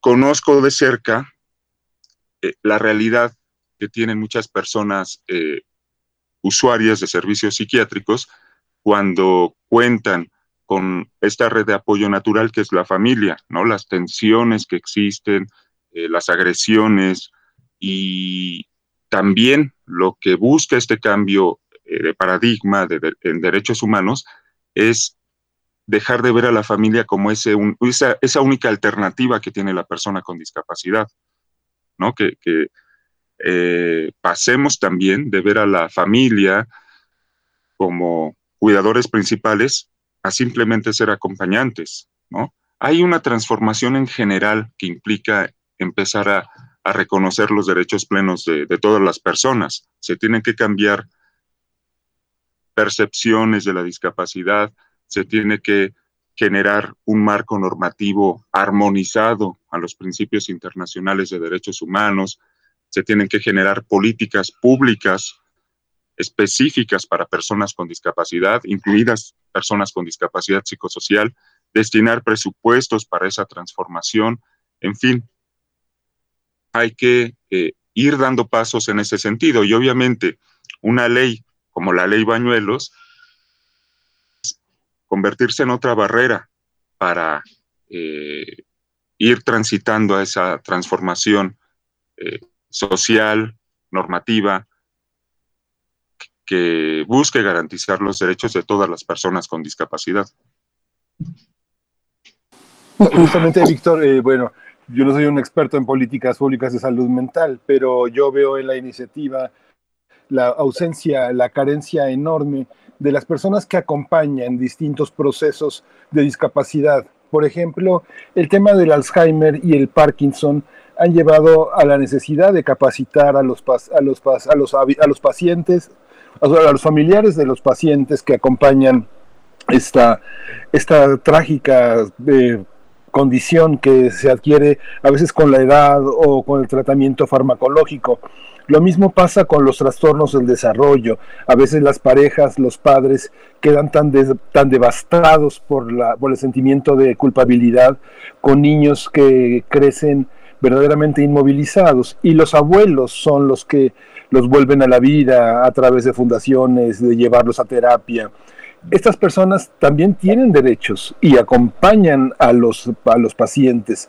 ¿Cómo trabajar esa parte que ha estado tan abandonada y que son quienes son los interlocutores frente al personal de salud sobre el trato que le dan a sus familiares o a sus amigos o a sus, eh, sí, familiares consanguíneos?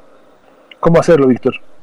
Pues justamente eh, tomando conciencia de que la discapacidad es parte de la diversidad humana, que cuando hablemos el día de hoy de discapacidad, no eh, debemos solamente considerar que hay buena voluntad, eh, buen corazón de parte de la gente que apoya a personas con discapacidad, sino que el Estado mexicano tiene compromisos y obligaciones con respecto al tema de la discapacidad que las personas con discapacidad siempre deben ejercer plenamente sus derechos.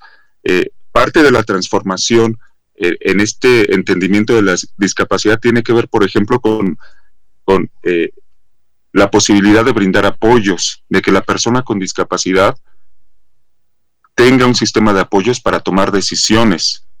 No, no se trata simplemente de decir, pues todos estamos en igualdad de, condiciones. No es cierto. Hay colectivos enfrentado discriminación que si nosotros no reconocemos esta existencia de barreras eh, en la comunicación, en las actitudes, en el entorno físico, en, la parte legal, no vamos a, garantizar ese ejercicio pleno de derechos, ¿no? Entonces, esta transformación, como, como les decía, también implica entender la discapacidad de otra forma, no patologizar ciertas condiciones que se salen de la norma, sino decir, esta persona tiene determinadas habilidades, tiene determinadas necesidades y de parte del Estado y de la sociedad hay obligaciones que se tienen que garantizar, que se tienen que realizar para que esta persona participe en igualdad de condiciones que las demás. ¿no? Eh, vuelvo al, al ejemplo de mi trabajo en, el sistema penal en la Ciudad de México. Yo estoy ahí justamente no como una cuestión de buena voluntad o del altruismo. Eh, como facilitador, voy a audiencias a proponer adecuaciones que le permitan a la persona con discapacidad psicosocial o intelectual participar y comunicarse, ser respetado, eh, entender en qué consiste en qué consisten estas discapacidades que no son tan perceptibles socialmente. Y no voy a sustituir a la persona, no voy a tomar decisiones por ella. Voy simplemente a eliminar esas barreras que existen de por sí eh, en, los entornos, porque estos no están construidos a partir de las necesidades de, de toda la gente, ¿no? Están construidas estos entornos eh, a partir de las necesidades de, personas que pueden ver, pueden escuchar, pueden comprender por ellas mismas, pueden comunicarse sin complicaciones, ¿no? Y, en ese sentido es necesario que, se empiece a considerar lo que necesitan todas las personas con discapacidad. Y, bueno, también es muy interesante en este punto, Víctor, que eh, que hablemos del activismo. Ya estamos acercándonos al final, pero cuéntanos sobre qué, tan, qué tan fuerte, qué tan articulado se va volviendo el activismo para este perfil de personas, eh, porque es indispensable para, la, para el avance y la defensa de los derechos. ¿Cómo estamos en esa cuestión? Pues yo siento que todavía falta mucho para que el día de hoy en México hablemos de que existe un movimiento de personas con discapacidad fuerte, organizado, que acompañe todos estos procesos de transformación. Sin embargo, eh, les podría decir que, por ejemplo, en esta coalición llamada Salud Mental con Derechos, que es la que se ha opuesto a que se legisle eh, de manera específica en el tema de salud mental y específicamente a través de leyes generales de salud mental, no, esta iniciativa Bañuelos no es la primera que se pretende eh, aprobar en el Congreso eh, Federal Mexicano. En 2007, 2017 y 2018 ya hubo otras intentonas y afortunadamente ambas fueron detenidas. Eh, en este movimiento llamado Salud Mental con Derechos participan, participamos, porque yo me defino también como una persona con discapacidad psicosocial, personas que hemos sido usuarias o exusuarias de servicios de salud mental. Ese es un punto a favor, ¿no? No estamos ajenos a estas movilizaciones, no estamos ajenos a estas demandas, todo lo contrario, eh, hemos sido parte fundamental en todo lo que se ha venido realizando para que los legisladores, las legisladoras, tomen conciencia de lo que implica eh, hablar de salud mental, hablar de derechos de personas con discapacidad. Nuestra expectativa es que este proceso que se anuncia, el del Parlamento abierto, no se convierta en un espacio de negociación de derechos, ¿no? En que nos digan, vamos a quitar los elementos que a ustedes más les preocupan en la Ley General de Salud que estamos promoviendo, de salud mental, perdón, y pues nos, ponen, nos quedamos en un punto medio, ¿no? Vamos a hacer que esta iniciativa discrimine menos o violente menos derechos, ¿no? Los derechos son innegociables. El derecho a la capacidad jurídica es innegociable. Eh, se trata, en cambio, de que el Parlamento abierto sea un proceso de consulta hacia las personas con discapacidad psicosocial, un proceso de consulta amplio a todos los especialistas en salud mental, eh, a, diferentes sectores de la sociedad. Miguel Ángel había mencionado, por ejemplo, este tema de la patologización de las infancias. Eso es inadmisible también, la estigmatización que, que se advierte en esta propuesta legislativa hacia personas usuarias de sustancias psicoactivas. En fin, tiene una serie de elementos muy preocupantes y eso justamente tiene que quedarle muy claro a, los senadores, a las senadoras, para que no eh, aprueben esta ley y en cambio vayamos a una reforma garantista al capítulo 7 de la Ley General de Salud que habla de salud mental y que esta reforma, eh, pues en verdad, atienda las necesidades del país en el tema de salud mental y garantice los derechos de las personas con discapacidad psicosocial. Este comentario, eh, Víctor, pues es muy, muy importante porque me imagino que una persona como tú, que ha seguido tan de cerca tantos procesos y que la cotidianidad y lo que pasa en la realidad eh, se mezcla de una manera tan intensa con los aspectos teóricos, los avances legislativos, sentir como eh, de un plumazo alguien puede retroceder 30 años en la historia, 20 años, es inadmisible. ¿Qué sigue? ¿Qué sigue en el camino legislativo? ¿Cómo participar? ¿Cómo actuar? ¿Cómo detener esta, esta ignorancia pues, por parte de legisladores que se ponen a hacer apuntes sin tomar en cuenta lo que se ha vivido, lo que se ha avanzado políticamente, tanto en México como en Latinoamérica y en el mundo? Creo que eh, ahora lo que se tiene que hacer es demostrarle a los legisladores, a las legisladoras, que existen experiencias prácticas concretas de transformación de servicios. Lo mencionábamos en algún otro momento en esta plática. El día de hoy hay ejemplos de otra forma de atender la salud mental que no implique necesariamente lo farmacológico, los internamientos forzados. En África, el día de hoy, hay muchas experiencias que tienen que ver, por ejemplo, con el apoyo mutuo entre pares, es decir, entre personas de psiquiátrico que tienen discapacidad psicosocial, incluso en situaciones complejas, muy críticas de salud mental, como son eh, momentos en que la persona pueda tener alucinaciones, delirios, sentirse muy agitada, hay alternativas en las que no es eh, en la, que este argumento de la peligrosidad se viene abajo, ¿no? En el que si no se le impone a la persona un tratamiento, una contención mecánica, eh, una institucionalización, no va a ser posible salir de ese estado crítico. No es cierto. El día de hoy, por ejemplo, en Finlandia existe algo que se llama diálogo abierto, en el que una persona que presente estas condiciones puede eh, conversar con un especialista e ir bajando ese estado eh, crítico ¿no? en sus emociones.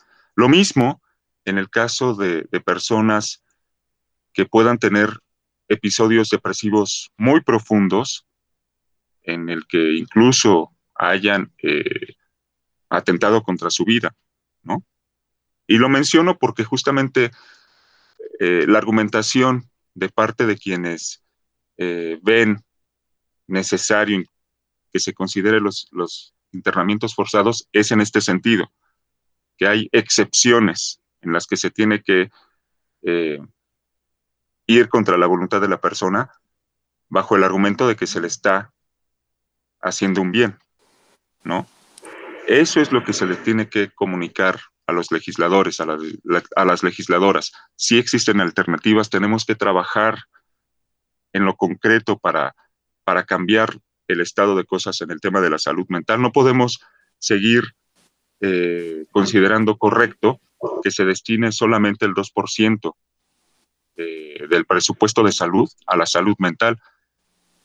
Ese presupuesto vaya a instituciones psiquiátricas, que además están eh, en solo tres ciudades en la mayor parte de los casos, la Ciudad de México, Guadalajara, Monterrey.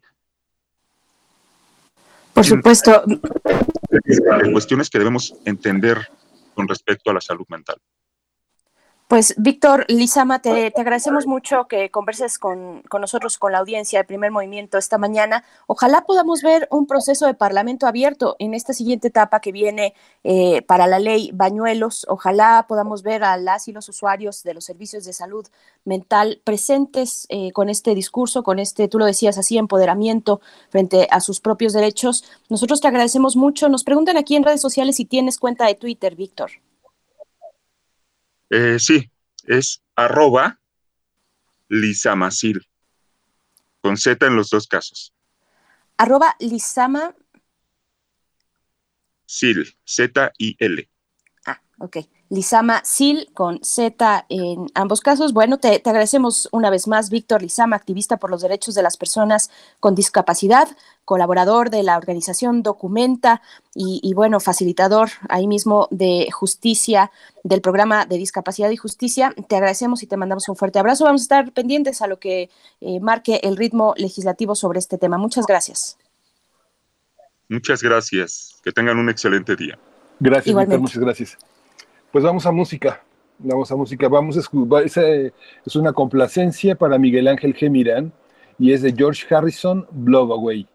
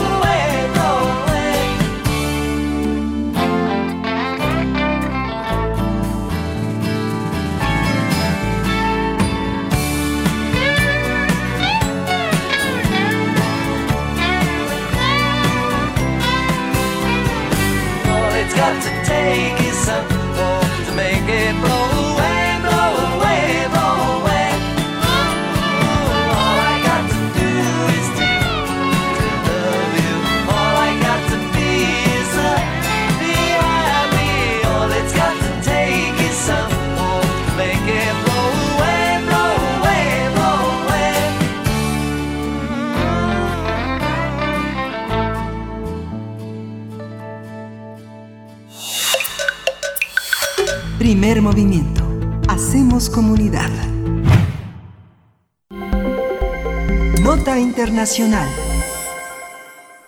El gobierno de Hong Kong anunció que aplazará un año las elecciones legislativas que estaban programadas para el 6 de septiembre. Esto se debe al incremento de casos de COVID-19 en el territorio semiautónomo chino.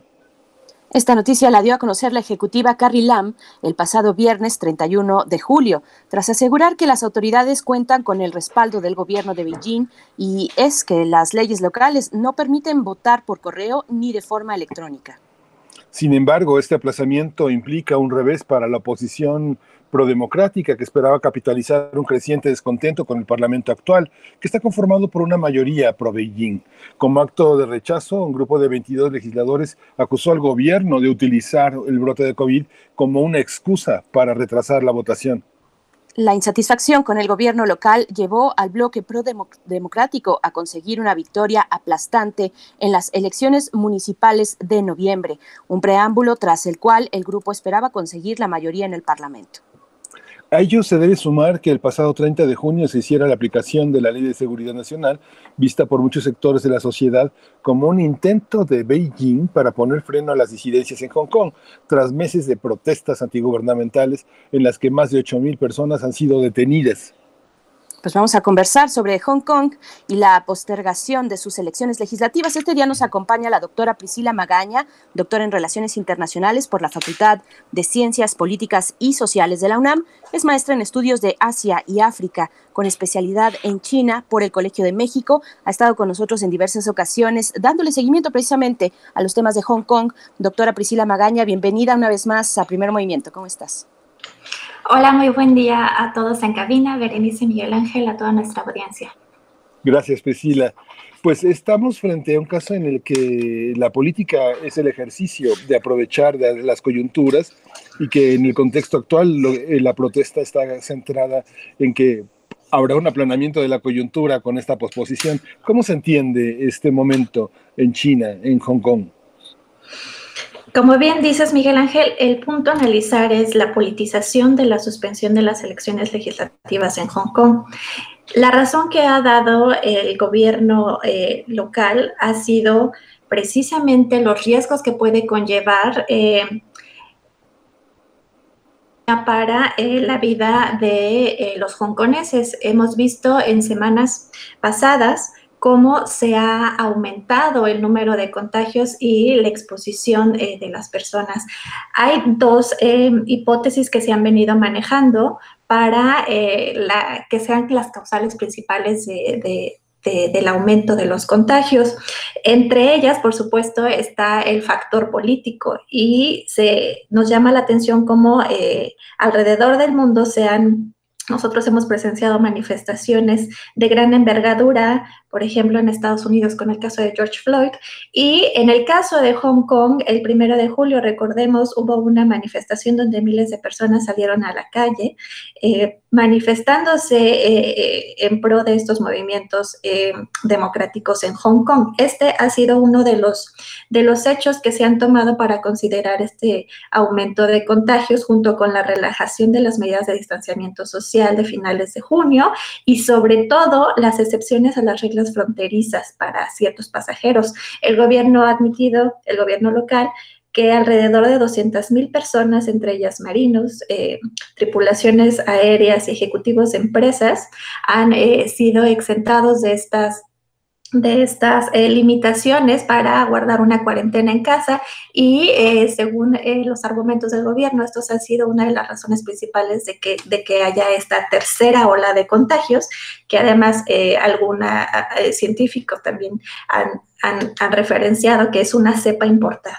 Entonces, el punto aquí es analizar la politización de la suspensión de las elecciones, porque si bien es cierto que se pueden arriesgar las vidas en las elecciones, eh, también es cierto que retrasar las elecciones es una medida política que han tomado diferentes gobiernos alrededor del mundo, pero el punto aquí es cuánto tiempo se retrasan las elecciones. El tiempo es el indicador que nosotros como, como, como observadores debemos de considerar porque ese tiempo es muy prolongado y eh, la siguiente pregunta es, ¿a quién favorece ese tiempo? Eh, doctora, ¿cómo se podría desahogar este, pues tal vez bache legislativo, donde ya lo decíamos en la introducción, la ley en Hong Kong no permite ni votación por correo ni votación vía electrónica? Estamos viendo y pensando y viviendo además momentos de, de, muchas excepciones, momentos muy particulares donde las reglas se flexibilizan pre precisamente para, para dar cabida a que los procesos avancen eh, independientemente de que sigamos en esta pandemia. Y bueno, ya nos comentabas el tercer rebrote de Hong Kong. Eh, ¿cómo, ¿Cómo se podría pensar en, en, en, sortear, en darle la vuelta a esta cuestión para que las y los hongkoneses tengan su proceso legislativo donde seguramente se van a expresar de una manera eh, muy fuerte políticamente hablando sobre la, la gestión de, de Carrie Lam y, y, esta presión que hemos visto en estos meses desde China? ¿Cómo, cómo verlo? Nosotros no podemos eh, dar una opción dado que las medidas ya están dadas. El punto aquí es ver qué, qué, es lo que, qué es lo que está pasando, tratar de explicar por qué se han tomado estas medidas y eh, y sobre todo podemos eh, ayudarnos para, para, para, dar una respuesta a esta situación, a cómo se han politizado otro tipo de elecciones que desde el punto de vista de las relaciones internacionales son sumamente importantes para el desarrollo de, de toda esta dinámica internacional en tiempos de pandemia y en tiempos hay que considerar de esta eh, redistribución del poder. Eh, de la guerra comercial entre Estados Unidos y China y sobre todo de las elecciones en Estados Unidos. Eh, una cosa que me gustaría eh, considerar para ejemplificar esta situación es cómo, sean, cómo la Unión Europea ha propuesto posponer las elecciones del nuevo presidente del Banco Interamericano de Desarrollo, igualmente como el mismo Donald Trump ha propuesto eh, que se pospongan las elecciones en Estados Unidos. Debido a esto es que yo eh, someto esta hipótesis de la politización de la suspensión de las elecciones, porque si bien es cierto que en Hong Kong eh, están suspendidas hasta un año, eh, la cuestión es ver qué es lo que va a pasar en ese año. Creo que eh, los, los, observadores es a lo que debemos prestar atención, porque de ahí eh, surgen cuestiones eh, trascendentales para explicarnos qué es lo que va a pasar cuando se lleven a cabo estas elecciones. Esta visión de posponerlas, ¿de quién viene? ¿Cuál, cuál es el origen de esta visión? Se politiza, pero es una estrategia. Carrie Lam eh, es, la, es la, la, principal líder y responsable de la política hongkonesa y en voz de Carrie Lam se ha eh, pospuesto estas elecciones. Es una estrategia política, por supuesto, pero eh, hay que verla desde diferentes aristas.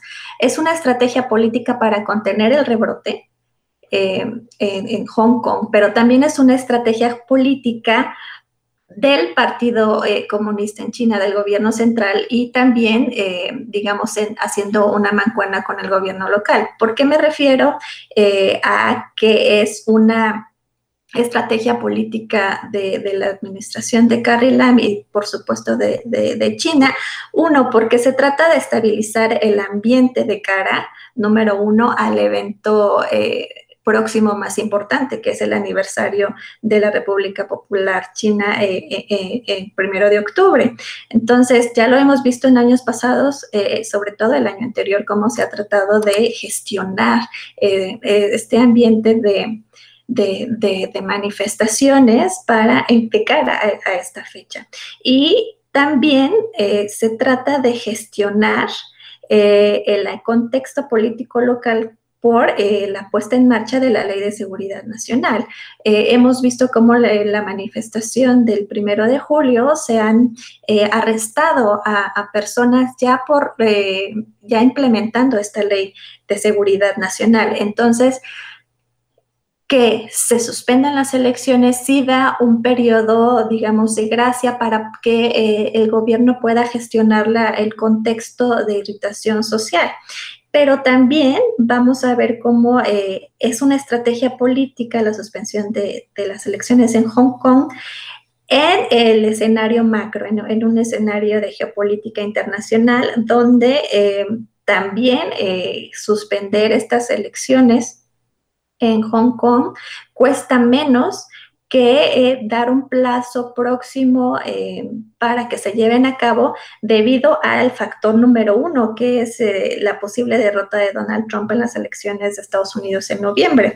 Entonces, tal cual como pasa en el caso de estas elecciones en el Banco Interamericano de Desarrollo, donde la Unión Europea pide que se pospongan o está, digamos, sugiriendo estrategias de suspensión para que eh, se posterguen las elecciones hasta marzo de, de 2021, cuando ya haya o no un nuevo presidente de Estados Unidos, la posibilidad de que haya un giro en la política exterior de Estados Unidos, se puede aplicar al, caso de Hong Kong cuando Hong Kong ha sido utilizado por Estados Unidos como recurso eh, para eh, desestabilizar el posicionamiento de China en el sistema internacional.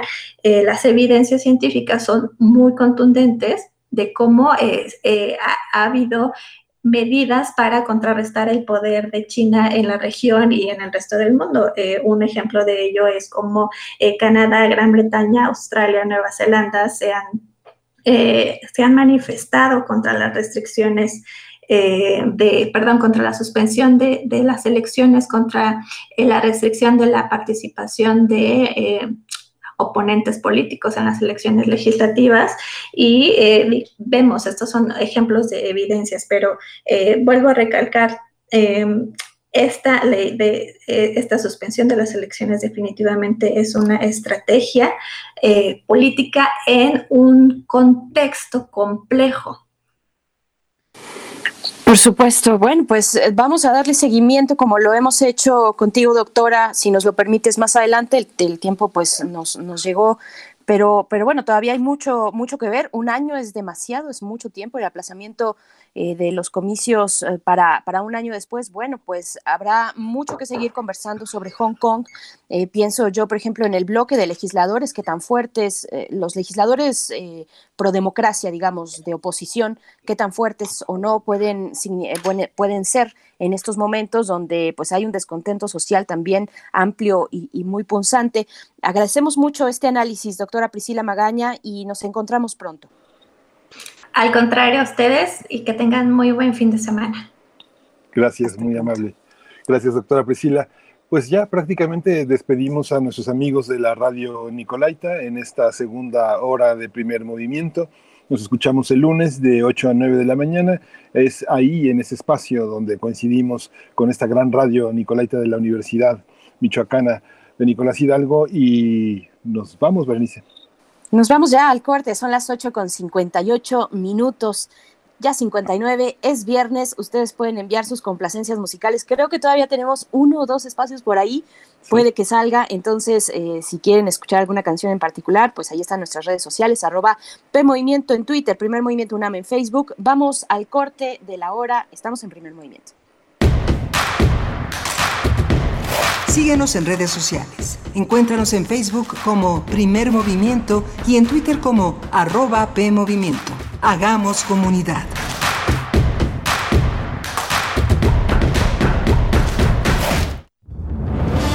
La vida está llena de sucesos incomprensibles, maravillosos y misteriosos. Cuando nosotros no le encontramos respuesta, entonces se vuelve un caso para... La araña. Acércate al conocimiento científico y técnico de la mano de especialistas en la serie de divulgación La araña patona. Con Juan Manuel Valero. todos los sábados a las 13 horas por el 96.1 de FM. Todo tiene una explicación si la sabemos buscar. Radio UNAM, Experiencia Sonora.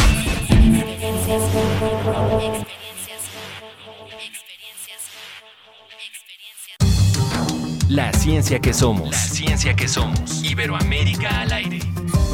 Descubre la ciencia que está presente en tu día a día a través de cápsulas, reportajes, entrevistas y reportes en vivo. Viernes de 10 a 11 horas por el 96.1 FM. La ciencia que somos. Iberoamérica al aire.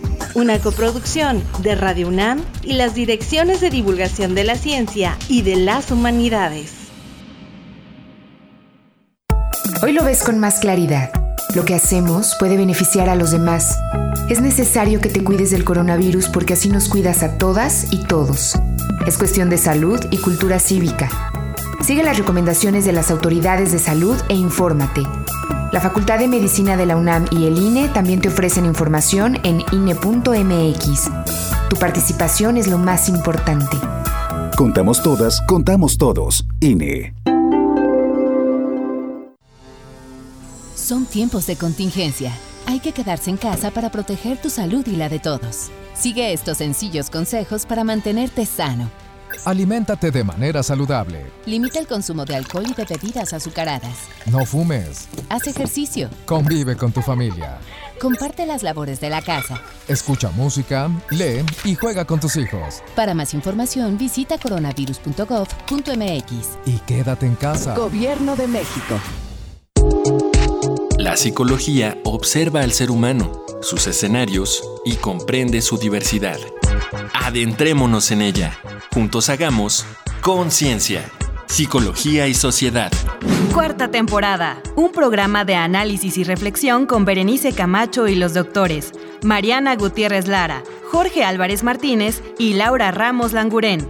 Todos los lunes a las 18 horas por el 96.1 de FM y su retransmisión los jueves a las 16 horas por el 860 de AM. O si lo prefieres, escucha el podcast en radiopodcast.unam.mx. Radio UNAM, Experiencia Sonora.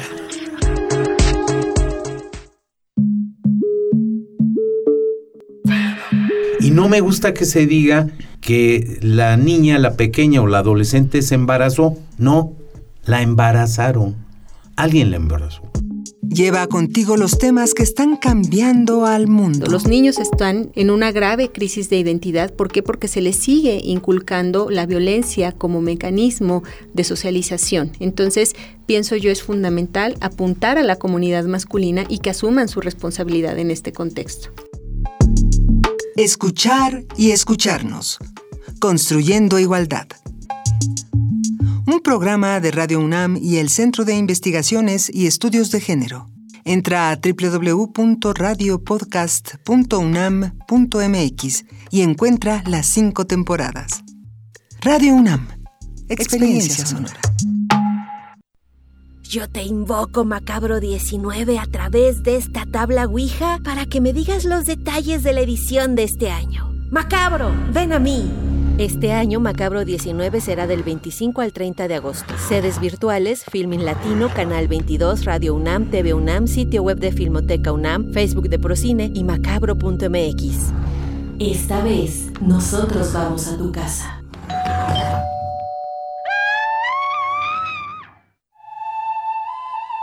Las palabras que cuentan experiencias nos transportan a conocer diferentes pensamientos y culturas. Te invitamos a recordar el viaje que nos llevó a conocer la vida y obra de poetas en lenguas originarias. Voces desde la raíz. Voces desde la raíz. Entrevistas de poeta a poeta para encontrar un solo corazón. Acompáñanos en esta retransmisión los jueves a las 10 de la mañana y los domingos a las 15.30 horas. Déjate envolver por esta producción de Radio UNAM y el Programa Universitario de Estudios de la Diversidad Cultural y la Interculturalidad. Radio UNAM, Experiencia Sonora.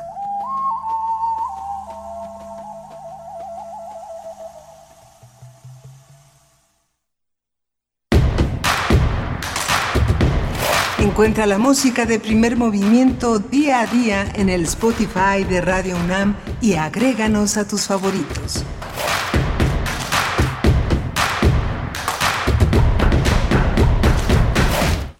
Hola, buenos días. Hoy es viernes 7 de agosto y son, faltan, son las 9 con 5 de la mañana. Faltan solo 10 días hábiles para quienes recuerden lo que son los días hábiles. Faltan 10 días hábiles para que comiencen las clases.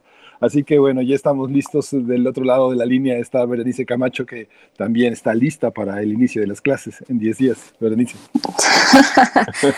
Eso, eso sí no te lo puedo asegurar, Miguel Ángel Quemain. Que levante la mano el que esté listo para este nuevo ciclo escolar desde donde sea, ¿eh? desde el acompañamiento o como padre o madre de familia, eh, los profesores, las profesoras, en fin, la sociedad en su conjunto, a ver quién está listo para enfrentar este momento que, que se torna complicado y sobre todo los niños y las niñas que tendrán que pues pasar y, y malabarear también en casa, eh, si es que se tienen eh, pues dos, más de, más de un hijo, dos o tres, bueno, cuáles son los canales para ver eh, qué tipo de nivel escolar, ¿no? Cuáles serán en, en, en primero o segundo de primaria y así cómo se irá dividiendo. Bueno, estar frente al televisor recibiendo esta instrucción sin que se nos vaya el dato, pues mm, sin posibilidad de levantar la mano y hacer preguntas, complejo el panorama para el ciclo escolar que ya se anunció, se, anunció eh, este lunes y pues bueno, ya están puestas las condiciones para que se inicie con este ciclo escolar 2020-2021. Y bueno, ustedes coméntenos cómo, cómo ven. Tuvimos una conversación muy interesante apenas el día de ayer, sí, fue ayer, con el Sí. doctor Manuel Gilantón. El día de ayer, eh, pues bueno, podemos seguir esa conversación. eh, está en nuestras redes sociales para que nos envíen sus comentarios. ¿Cómo ven esta inminencia de- del regreso a clases de esta manera todavía a distancia? eh, de manera eh, virtual, eh, arroba P Movimiento en Twitter, Primer Movimiento UNAM en Facebook.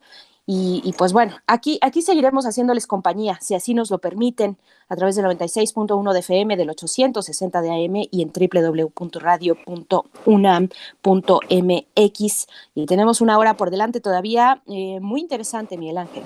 Sí, muy interesante. Vamos a tener la presencia de uno de los temas que ya tratamos, pero que eh, abundaremos ahora en él, que son las terapias de conversión. Lo vamos a, abordar con el doctor Jeremy Cruz. Él es doctor por parte de la UNAM, es psiquiatra experto en minorías sexuales y salud mental, y vamos a dialogar con él en este sentido, a tratar de abordar la mayor cantidad de aspectos que tienen que ver no solo con esta iniciativa de las terapias de conversión que se prohibió por fortuna en la Ciudad de México, sino con todo lo que tiene que ver con este mundo de intentar convertir a los demás algo que en lo que no son. Entonces, esta discusión se enriquece mucho con un experto en esta materia, Berenice. Por supuesto, esto para la mesa de esta mañana, de esta mañana de viernes. Y no quiero dejar de mencionar que hoy, precisamente, 7 de agosto, se conmemoran 70 años de la colocación de la primera piedra para, eh, de la edificación del Estadio Olímpico Universitario. Son 70 años ya. Eh, esta piedra de, de lava del volcán de Xitle, eh, que en náhuatl significa ombliguito. Bueno, pues así tenemos a, este, a esta hermosa edificación arquitectónica en Insurgente Sur frente a la rectoría y al espacio central de, nuestra universidad, pues bueno, que ha visto pasar momentos muy importantes, eh, el más inmediato o el más, eh, digamos, fácil de identificar por su relevancia, pues son los Juegos, la inauguración de los Juegos Olímpicos del 68 en, eh, en aquellos tiempos, pero, pero bueno, ¿quién no tiene, si pertenece a la comunidad universitaria, un recuerdo, un recuerdo ya sea para eh, pasear por sus alrededores, para aprender a andar en bicicleta o para algún juego, presenciar algún juego de, los Pumas o, en fin, llegar a la meta después de una maratón. Tenemos recuerdos y, y, seguiremos, seguiremos teniéndolos, esperemos pronto, cuando se abran las actividades deportivas también, eh, pues un gran significado que tiene el Estadio Olímpico Universitario, que hoy cumple 70 años. 70 años nada menos. Y bueno, también es la construcción de una forma de afición que tiene que ver con lo universitario, con esta manera de cantar el Goya y de hacerse presente a través de la competencia deportiva. Una competencia que, bueno, los Pumas están en la órbita comercial del fútbol mexicano, pero también hay una manera de relacionarse en los estadios universitarios y en otros espacios donde la la rivalidad, la ira, la furia ha conducido a accidentes pues muy dramáticos en el fútbol. En nuestro estadio, en la UNAM, se trata pues de construir una afición que no sea fanática, que no sea un fanatismo, sino que sea la construcción de una idea que se defiende en el campo deportivo, la idea de la universidad, de la universalidad, de la tolerancia, del aceptar la derrota y de festejar el triunfo, ¿no? que son lo que Por nos mueve. Así es, bueno, nos mueve y, es muy interesante también pues ver eh, los materiales con los que está edificado nuestro Estadio Olímpico Universitario. En su momento el arquitecto Carlos Lazo, eh, el gerente del proyecto de construcción de Ciudad Universitaria, decía que en, la construcción se emplearon, eh, emplearon el magnífico material que tenían a la mano la misma tierra de donde iba a ser o en donde iba a ser levantado este estadio olímpico universitario, bueno, pues la, la piedra de, volcánica del Chitle, eh, pues, pues bueno, es, es una maravilla recordarlo, además de eh, la parte, eh, los relieves, los relieves artísticos con los que cuenta en la parte frontal, bueno, es una maravilla. Eh, hoy festejamos estos 70 años del Estadio Olímpico Universitario. Y bueno, con esto nada más para hacer mención, nos vamos ahora sí con la poesía necesaria en la voz de Miguel Ángel Quemain. Vamos, para Vámonos. Primer movimiento. Hacemos comunidad. Es hora de Poesía Necesaria. José Ángel Leiva viene de publicar una serie de poemas en Buenos Aires, eh, uno de estos eh, inédito entre nosotros, que trae nada menos que la ejida de Cátulo, Cátulo en el desierto. Y lo vamos a acompañar con esta selección que ha hecho Anastasia Sonaranda sobre la música Latinoamérica, el, li- el li- linaje del viento. Y esta se llama Lienzos de Viento. Es una producción de Puerta Arbor, de con Aurora Oliva y Fernando Híjar, que son investigadores al frente como productores de este material que conjunta a Horacio Franco, este reconocido flautista, con Luis Hernández, un, un flautista que Ubaldino, Villatoro, quirimista y Cirilo Mesa, percusionista, que proceden de culturas distintas, indígenas, chapanecas, soque y mam. Vamos a escuchar este linaje del viento y ahí va el poema de José G. Leiva. Son fragmentos. Dice, cada quien trae en su puñal coágulos de un sueño, trozos de locura en el insomnio, desasosiegos de ayer entre las uñas. Cada quien mata su verdad para ganarse el pan y el reino. Un hombre es muchedumbre afuera cuando solo es nadie adentro. Es culpable de creer en su inocencia después de criar a Dios y asesinarlo. Es su propia falsedad, su miedo, su pobreza un número incontable en la nómina sin nombres, en los ecos sin sustancia del ser que nunca está, es aquello que no es. Cada casa guarda, su, cada casa guarda un niño y cada niño esconde claustrofobias en el túnel de una almohada, guarda náuseas en, la ostra de sus puños, juega encerrado en cinescopios con la quietud inanimada de otras cimas. Vamos a descorrer esa falda de serpientes para asomar la cara entre los muslos del sueño, que la mirada alcance a penetrar la lejanía y acaricie la intimidad de las entrañas. Hagamos el amor en pozos insaciables, donde entrar y salir no nos vacíe o deshabite de criaturas preñadas de criatura. Entremos por esa vulva rota a descolgar la máscara del héroe, a retirar los mausoleos del siglo que nos deja aún la culpa de una cruz que con lástima lastima. pasemos a mirar de nuevo el vientre donde la imagen existe por sí sola como nacida del invento de su carne.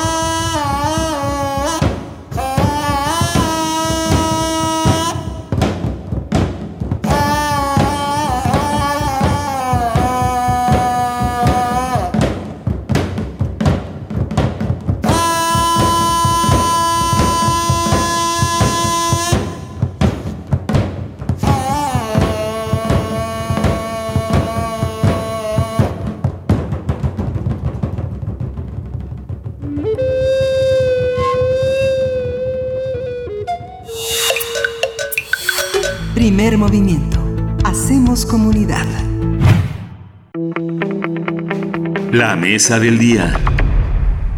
En la, Ciudad de México, las terapias de conversión sexual ya son un delito. El Congreso local aprobó una reforma que sanciona aquellas conductas que obliguen a una persona a recibir una terapia de conversión, que consiste en aquellas prácticas, eh, que sesiones psicológicas, psiquiátricas, métodos o tratamientos que tengan por objeto anular obstaculizar, modificar o menoscabar la expresión de identidad de género, así como la orientación sexual de las personas mediante tratos crueles, inhumanos o degradantes. Entre quienes promueven y realizan estas prácticas se encuentran instituciones privadas y públicas de atención de salud mental, organizaciones religiosas, miembros de la familia o la comunidad. Las sanciones que contempla la reforma aprobada al Código Penal local son de 2 a 5 años de prisión y de 50 a 100 horas de trabajo comunitario. Vamos a realizar un análisis esta mañana acerca de la ley aprobada por el Congreso de Ciudad de México que castiga las terapias precisamente de conversión y para ello nos acompaña en la línea el doctor Jeremy Cruz. Él es doctor por parte de la UNAM, psiquiatra, experto en minorías sexuales y salud mental pública. Qué gusto platicar contigo, doctor Jeremy Cruz. Gracias por estar aquí en Primer Movimiento. Bienvenido. Hay que abrir el micrófono del doctor Jeremy Cruz. Ahí estamos. Bienvenido, doctor. Hola. Muy buenos Hola, días. Jeremy. Bueno, Bienvenido. Te escuchamos. Un punto Sí, adelante. importante aquí para mencionar es que las instituciones públicas del gobierno de, de México en general y de la Ciudad de México jamás han estado a favor de, las, de los esfuerzos de conversión de la orientación sexual e identidad de género. Esto es más bien llevado por grupos religiosos o algunos grupos que tienen como un interés específico. Ok. Esto parte de una idea binarista de que solo existen como hombres y mujeres. Estos esfuerzos de conversión son totalmente traumáticos porque no es ningún tipo de terapia específica, sino es una acción justamente para violentar un aspecto de la personalidad humana, que es la tanto la identidad de género como la orientación sexual. Ujú. Claro.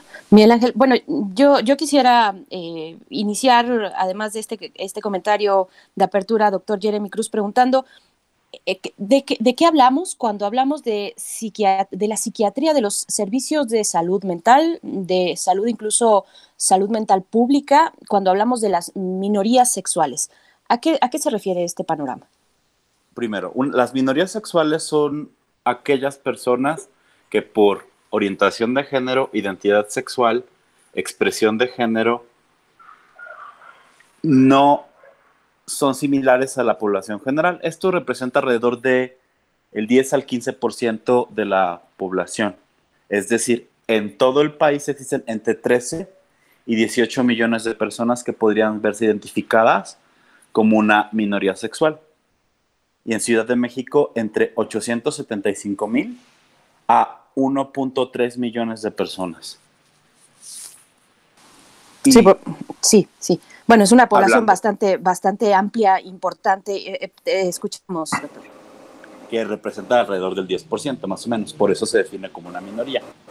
Nuestro papel como psiquiatras, tanto en el aspecto de salud mental como en, salud mental pública, es simplemente favorecer el desarrollo de las personas. Y como médicos que somos los psiquiatras, tratar las enfermedades mentales como una enfermedad. El aspecto más importante es desde el siglo pasado los psiquiatras vemos a la identidad de género y a la orientación sexual como algo no patológico, en donde justamente la mayor parte de los psiquiatras desde hace mucho tiempo postulamos que es parte integral del desarrollo de la persona, sea cual fuese su orientación o su identidad de género. Claro. Sí, Miguel Ángel, ¿quieres eh, participar? Bueno, el desarrollo de la psiquiatría en las universidades también ha obedecido a desarrollos ideológicos. No ha sido fácil la tarea. La relación entre la psicología, la facultad de psicología, la facultad de medicina, la especialización en psiquiatría, la aparición del psicoanálisis en México, ha tenido como muchas contradicciones que desde el medio académico implican acordar, entender y tratar de entender. ¿Cómo se ha dado esta, este proceso para llegar a esto, Jimmy? Bueno, mediante obviamente como información y conocimiento científico. La idea es justamente, la medicina es parte de las ciencias. La salud mental, las neurociencias, en donde entra también algunos sectores de la psicología, justamente entendemos que a mayor conocimiento, entonces es un mayor entendimiento y una forma de acción distinta, lejos de ideologías religiosas o lejos de ideologías políticas. Y lo que hemos aprendido en los últimos 60 años es que la orientación sexual y la identidad de género no son patológicas, sino una parte importante de el desarrollo del ser humano que se tiene que dejar ser. Y un punto que quiero mencionar es, soy representante justamente de la diversidad sexual dentro de la Asociación Psiquiátrica Mexicana y desde el 2019, justamente ante la aparición de los esfuerzos de conversión para orientación sexual e identidad de género, dimos con un postulado muy importante al decir que no tenemos nada que cambiar, sino simplemente dejar que la persona se desarrolle normalmente y condenamos justamente estos esfuerzos. Por supuesto, ¿cómo es ese apoyo? ¿Cómo es ese apoyo desde la psiquiatría? Cuando pensamos en, eh, la población de la diversidad sexual, pues pensamos en una población de esta amplitud que ya nos mencionabas, doctor Jeremy Cruz, del 10% de la población, entre el 10 y el 15% de la población total en México, pues dentro de esa diversidad hay muchos matices, hay muchas expresiones eh, de la, de la hay muchas orientaciones sexuales, muchas expresiones también de la identidad sexual. Y, y yo pensaría, o tal vez es, es eh, fácil pensar que dentro de toda esa diversidad, las personas trans son las que pueden ser más vulneradas por este tipo de, terapias de conversión que ya fueron prohibidas para la Ciudad de México. Pero, pero ¿quiénes son? ¿Quiénes son los protagonistas de esa historia? Las, los, les protagonistas de esa historia que, que están a merced de estas prácticas, eh, pues en muchos casos aberrantes, eh, quiénes, quiénes son y qué tipo de apoyo brinda la psiquiatría para estas personas. Un factor importante es quiénes son. Puede ser cualquier persona, generalmente son hijos de familia. Y voy a decirlo así claramente. En el centro justamente de las terapias de conversión se encuentran las familias, sobre todo padres y madres religiosos, preferentemente de grupos evangélicos cuya opinión o cuya ideología religiosa hace que quieran cambiar la orientación o la identidad de género de sus hijos. Lo que se ha investigado, de hecho, una investigación llevada justamente por el Instituto Nacional de Psiquiatría en conjunto con instituciones de la Ciudad de México, encontraron que las agresiones que viven las personas trans, 80% son causadas principalmente por sus familias. Y esto es similar a otras investigaciones hechas por el Instituto Nacional de Salud Pública, justamente en personas transgénero, más otras investigaciones que la Facultad de Psicología de la misma universidad ha encontrado, en donde la familia es el núcleo de la agresión. Y son las familias quienes llevan a estos grupos religiosos para modificar justamente la identidad de género. El papel entonces que estamos llevando los psiquiatras y los expertos en salud mental es justamente una clarificación y una reeducación para salir justamente fuera del binarismo y pensar que solo existen hombres y mujeres y que tu identidad tiene que estar alineada al sexo asignado al nacer y entender que hay una gran variedad. De hecho, las ciencias, las neurociencias nos están dando cada vez más luz que existen factores genéticos, factores epigenéticos y factores individuales que moldean nuestra identidad de género y nuestra orientación sexual. Claro, Miguel Ángel, de nuevo tu micro creo que está apagado. Sí, esta visión, eh, y si nos podrías explicar, Jeremy, ¿cuál es, cuál es esta prohibición? Digamos, que alguien eh, tiene un consultorio y a través de ese consultorio realiza unas prácticas de conversión amparado en un título profesional, amparado en una, en una visión pseudocientífica. ¿En qué consiste la prohibición específica? Porque digamos que las terapias de conversión están activas desde que se despierta una persona hasta que se duerme. Todo el mundo en la casa lo persigue. Cuando se encuentra que la familia es el epicentro de todo esto, este, ¿cómo prohibirle a la familia que haga algo que vive bajo, eh, en medio de sus cuatro paredes? ¿Cómo entenderlo? ¿Cómo entender esta diferencia? Voy a empezar desde el principio. No son terapias porque no es nada terapéutico. Esto es un esfuerzo, sí, pero es un esfuerzo de conversión. Esto es un, por eso se llaman ECOSIX. Esfuerzo de conversión de identidad sexual y digo de identidad de, orientación de orientación sexual e identidad de género.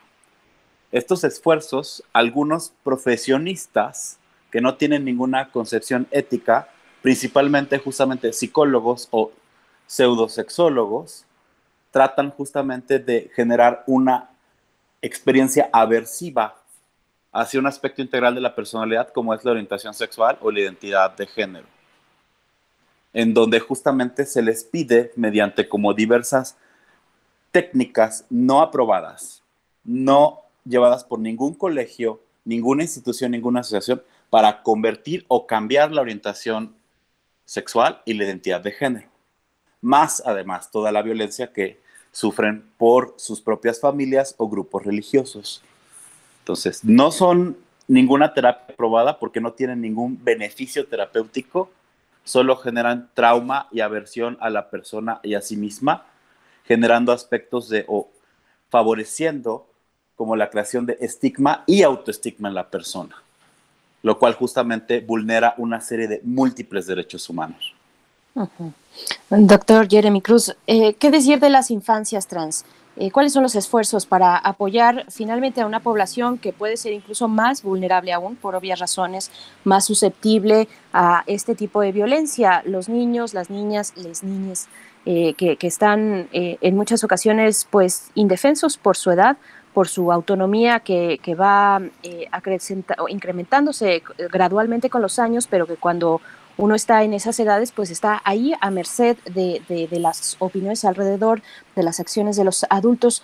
¿Cómo, ¿Cómo ayudar a las infancias en este sentido? Un factor importante es reconocerlas, darles visibilidad y saber que existen. La población transgénero dentro de las minorías sexuales y dentro de la población general representa alrededor del 1%. ¿Esto qué quiere decir? Que en todo México existen alrededor de 1.3 millones de personas trans. Podría sonar que es poco, pero es muchísima población. En Ciudad de México podrían existir alrededor de 80 mil personas trans. La mayor parte de los seres humanos nos damos cuenta alrededor o qué es nuestra identidad de género entre los 2 y los 5 años. Muchos de las personas trans que hemos evaluado y que hemos observado hicieron como o se dieron cuenta que eran hombres o mujeres con una identidad de género cruzada entre los 3 y los 6 años de edad. Entonces, poder identificarlos implica justamente dar una serie de servicios en salud, enfocarnos justamente en atención en salud mental a estas familias para evitar los esfuerzos de conversión y sobre todo que los niños trans tengan una infancia y un desarrollo igual que el de cualquier otro niño para desarrollar su máximo potencial. En esto consiste justamente esta parte de identificar las infancias trans, decirle a la población existen y si la persona trans tiene todo lo necesario como cualquier otro niño, tiene desarrollo académico, acceso a salud, acceso educativo. Y este es un factor fundamental para que crezcan como cualquier otra persona.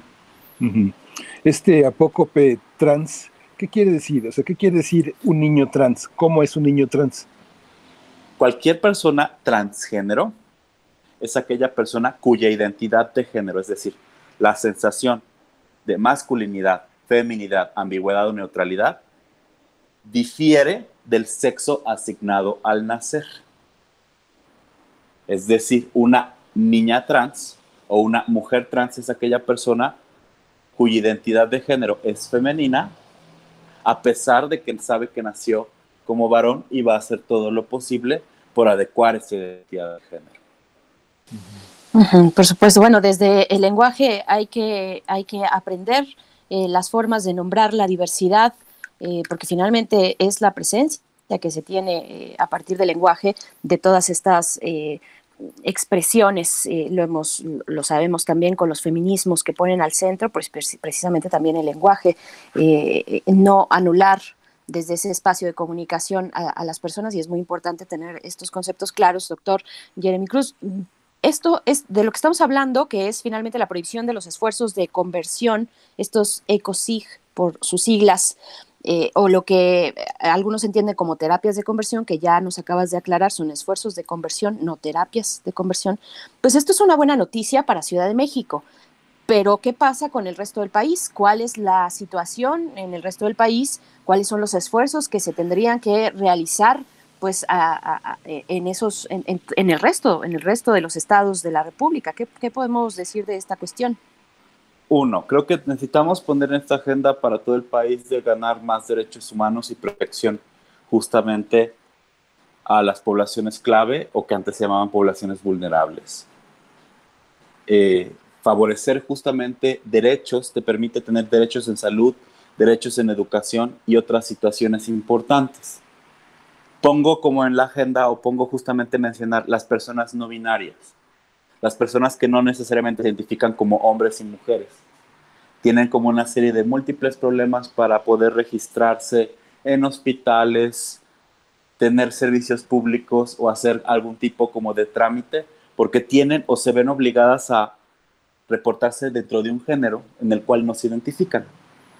Y esto solo es otra, una parte como de la población. El prohibir estos esfuerzos de conversión a nivel nacional es fundamental debido justamente a la violencia que viven las minorías sexuales. Lamentablemente, México, después de Brasil, es el segundo país con más penas de homofobia y transfobia en América Latina. Los observatorios justamente de violencia nos dicen que podríamos estar como en números rojos debido a la violencia que viven las personas de las minorías sexuales. Entonces, tener al menos una serie de leyes que den protección y que eviten que las familias maltraten a sus propios miembros es un factor fundamental. Esta visión también de la conversión está en muchos niveles. ¿Cuáles son en la, ¿Cuál es la situación hoy de la iglesia frente a estos discursos? ¿Qué es lo que la iglesia materialmente trata de combatir en los discursos de todos los domingos, en sus sermones, en su participación política, en su acercamiento a los legisladores? ¿Dónde lo vemos? ¿Dónde están? ¿Qué dicen? Justamente la mayor parte de los grupos conservadores tiene una visión binarista donde usan malamente el concepto de biología para explicarnos que solo hay hombres y mujeres. Los grupos cristianos, específicamente los grupos evangélicos que han tenido como un gran crecimiento en Latinoamérica y en Estados Unidos con una agenda política, son los principales interesados justamente en esta cuestión ideológica. binarista que violenta y vulnera justamente los derechos de las personas. Lo dicen de múltiples formas, pero generalmente es la base de participar dentro de un diseño o una visión binarista que va más allá de nuestra realidad humana. Existen muchas formas fuera del binarismo en muchas expresiones biológicas y culturales. Eh, Jeremy Cruz, a, qué nos podemos acercar o con qué nos podemos proteger? ¿Qué leyes protegen a las minorías sexuales en estos sentidos? En el sentido de la elección eh, de, su identidad de género o de su orientación sexual. Cuando pensamos, por ejemplo, eh, en una persona trans que enfrenta un proceso judicial en privación de libertad, pues es todo toda, toda una cuestión eh, muy dura saber a qué tipo de penal tendría que, permanecer, eh, en cuál tendría que permanecer, con qué tipo de comunidad eh, acomodar a estas personas. ¿Qué, decir de, de, estas cuestiones? ¿Cómo protege la ley a las minorías sexuales? Solamente Ciudad de México tiene como apartados específicos dentro de su constitución para la protección, por ejemplo, de las personas trans. Hoy Ciudad de México también muestra cómo esta vanguardia en derechos humanos justamente al hablar de los esfuerzos de conversión. Eh, a nivel nacional, esto varía de estado a estado. Todos los mexicanos tenemos en teoría como por derecho acceso a salud, acceso a educación y demás. El problema es que la aplicación de las leyes o la manera en cómo los ministerios públicos y registros civiles pueden torcer la información para negar los accesos es algo que se vive incluso en Ciudad de México. Entonces, requerimos acciones específicas y aquí requerimos justamente la entrada de los legisladores, pero también de los abogados, para hacer como estas luchas y favorecer algo que llamamos el derecho a la identidad en todas las personas. Hay, una, hay un aspecto que una cosa son las prácticas, Jeremy, y otra son los discursos. ¿no? Eh, en el terreno de la vida eh, binaria, eh, parece que la vida cotidiana, la vida legal, la gente se casa.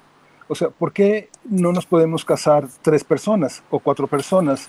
Digamos, hacer un matrimonio de cuatro, eh, pensar que en el territorio de las prácticas hay una legalización que tiene que ver con el patrimonio, la salud, el amor, eh, la convivencia protectora que da el seno de una domesticidad en la que se convive al interior.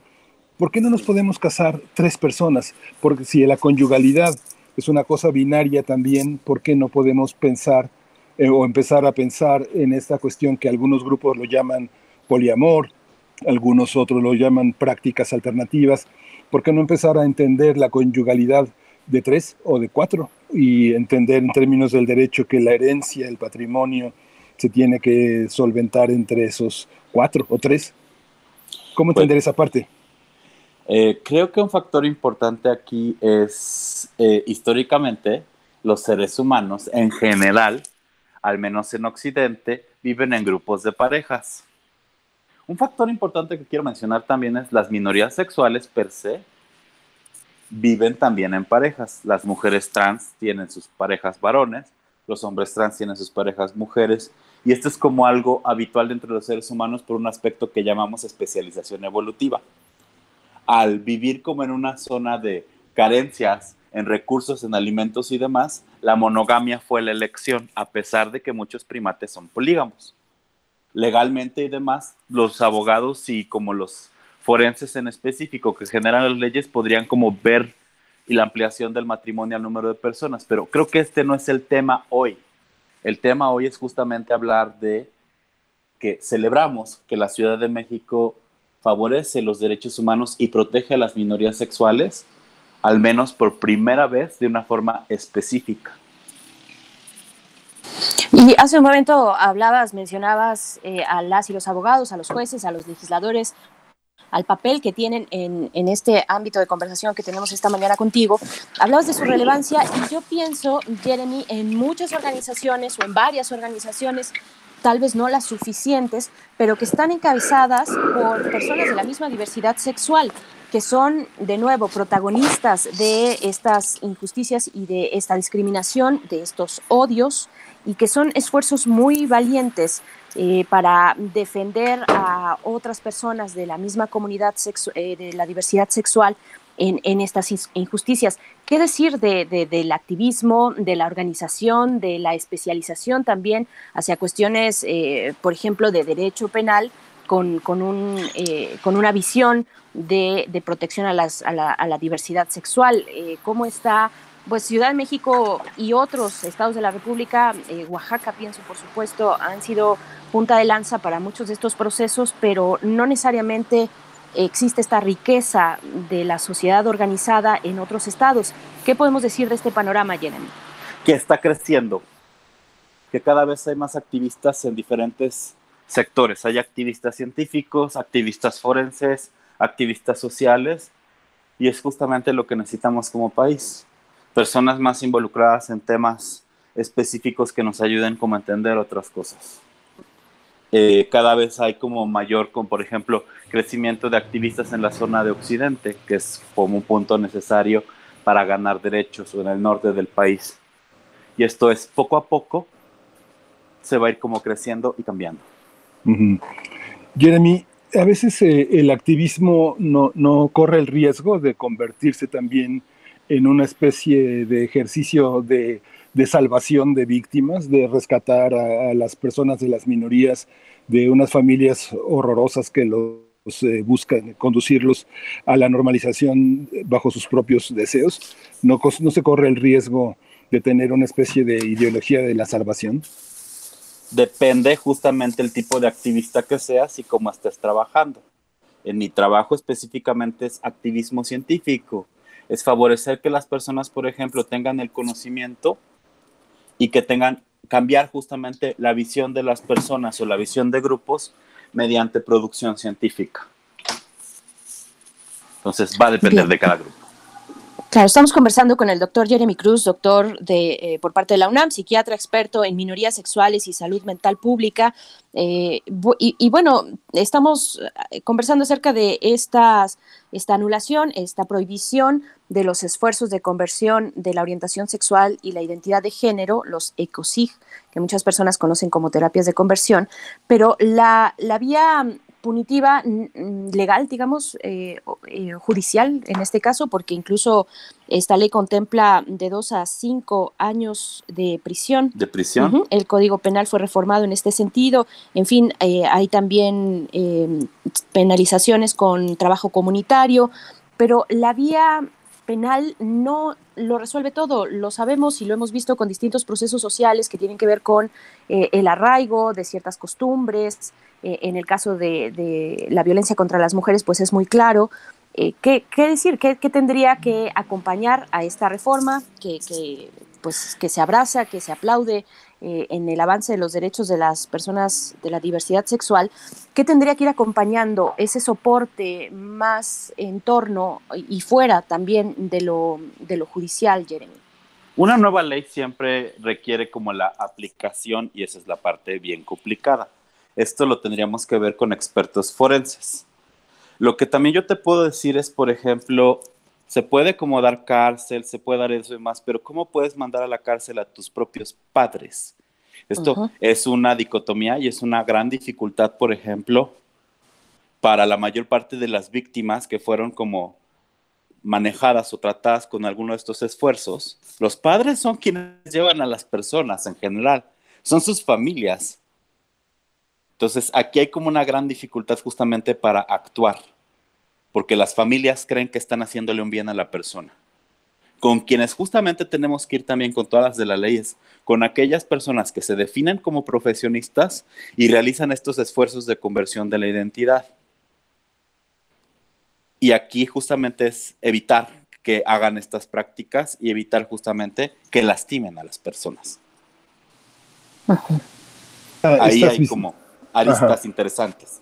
Que, este, que es lo mismo que pasa con el, territorio, el terreno del abuso sexual que se da por parte de miembros de la propia familia, que puede ser un padre, un padrastro, eh, que puede ser un abuelo, un tío, un, primo mayor. Esta parte resulta muy difícil, la parte punitiva que bien señala Berenice, pero vuelvo a lo científico, Jeremy. ¿Cómo distinguir lo científico? ¿Cómo acercarse a perspectivas científicas?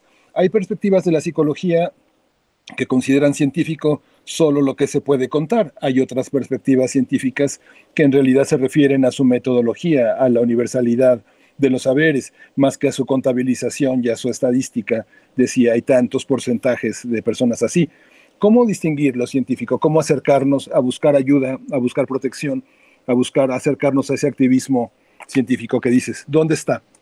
Bueno, primero, la evidencia nos menciona que la orientación, tanto la orientación sexual como la identidad de género son una característica innata de las personas y no se pueden cambiar. Pueden tener las personas conductas variantes y demás, pero esto no se cambia, así es. Entonces, cualquier otra condición que te diga que esto se puede cambiar, se puede modificar, es falso. Y entonces aquí podemos como tener un principal dato. La ciencia es simplemente una forma de almacenar el conocimiento. Los métodos cualitativos y cuantitativos en psicología tienen también como específicamente una metodología que nos puede decir está generándose conocimiento. Un punto importante entonces aquí también es de dónde viene este conocimiento y de dónde viene y demás. Si viene de un grupo evangélico y un grupo religioso, ojo. Este es como un factor entonces también que tenemos que considerar para suponer que estamos ante algo que no necesariamente es conocimiento científico, sino una ideología religiosa. Eh, yo no puedo dejar de preguntar, eh, Jeremy Cruz, con tu eh, especialidad, con tu ejercicio, tu, práctica de todos los días, profesional como psiquiatra, experto en minorías sexuales, salud mental pública, pues en estos momentos de pandemia, precisamente la salud mental es un punto muy relevante a atender, urgente a atender, de hecho. lo sabemos, lo hemos visto en donde se nos pueda ocurrir, desde las conferencias de salud eh, matutinas, eh, vespertinas, perdón, como en los medios de comunicación, los especialistas, las especialistas han hablado al respecto. ¿Qué decir de esta cuestión en el contexto de cómo se vive la, orientación sexual y la identidad de género eh, en estos momentos de pandemia? ¿Cuáles son las atenciones que se tienen para, para esta comunidad, para esta población? ¿Qué nos puedes compartir? Es que justamente ese es un tema bien importante porque crecer y vivir como una minoría sexual en un momento en donde estás encerrado te pone en mayor riesgo de sufrir violencia. Para esto y por esto justamente las instituciones de salud mental han como generado una serie de mecanismos de ayuda para proteger como a toda la población y esto entonces nos favorece y nos beneficia a todos.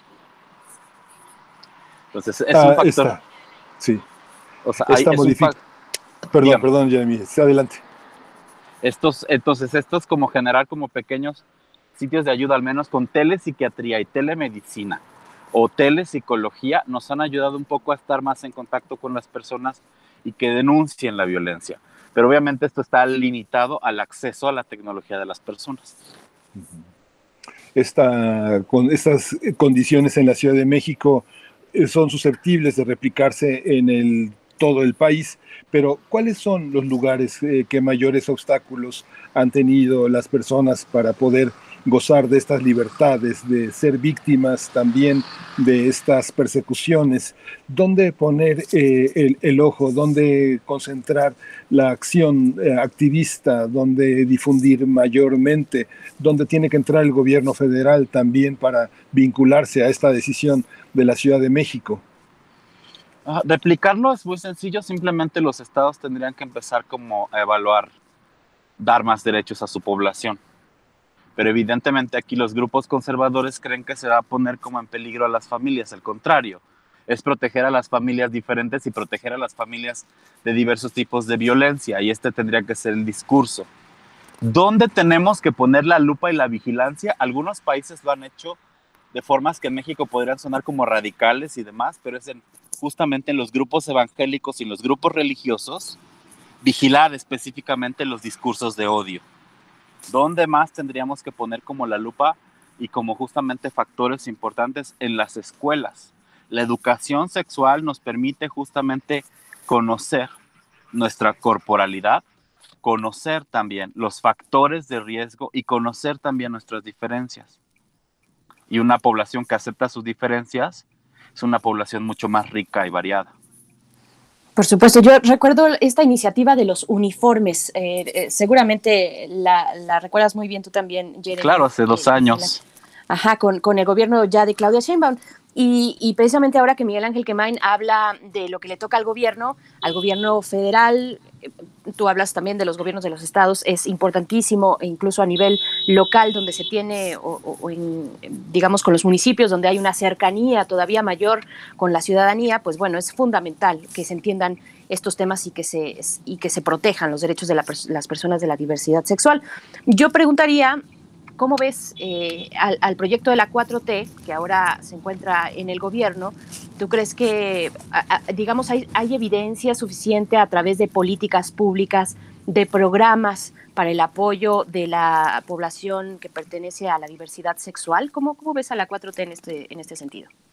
Mm, Pitorra, a nivel nacional es eso. En Ciudad de México hay como otros avances debido a los intereses que existen justamente en la ciudad pero a nivel nacional esto está muy parco.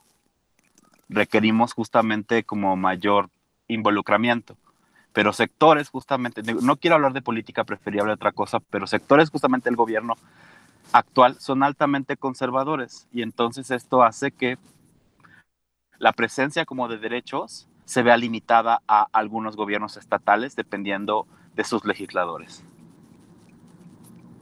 Claro, una forma de no hablar directamente de las eh, de, la política en ese sentido, eh, pues que tiene una fama tan terrible, es hablar de las políticas públicas, de lo que sí se ha emprendido, de los proyectos, de lo que falta por avanzar.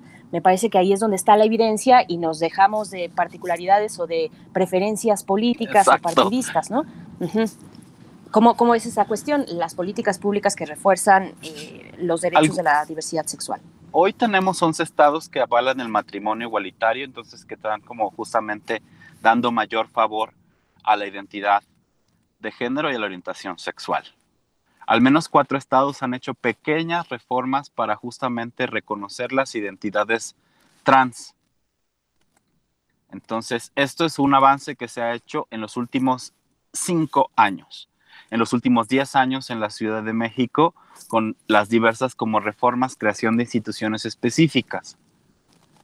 Pero cuando hablamos justamente de creación de instituciones específicas, solamente existen per se dentro del ámbito público en Ciudad de México. Hay una serie de elementos que, así como la comida chatarra, los refrescos, en la cultura sexual y en la cultura sentimental pues está este mundo que se difunde de Disney, de princesas, toda esta, toda esta ideología chatarra que equivale a toda esta visión. Que, que, el mundo de la diversidad padece. Hay una parte en la que ser mujer es un estereotipo, es un ideal que ha construido el machismo, el patriarcalismo. Eh, esta visión ¿Cómo atenuarla? Eh, ¿Hay conciencia de esta visión en el ámbito de la diversidad? Las princesas, eh, todo este mundo de bisutería que a veces se persigue para llegar a ser mujer o a llegar a ser un hombre. Por supuesto, pero esto implica que entendamos que tenemos que salir de la visión binarista. No solo somos hombres y mujeres, hay muchas cosas más.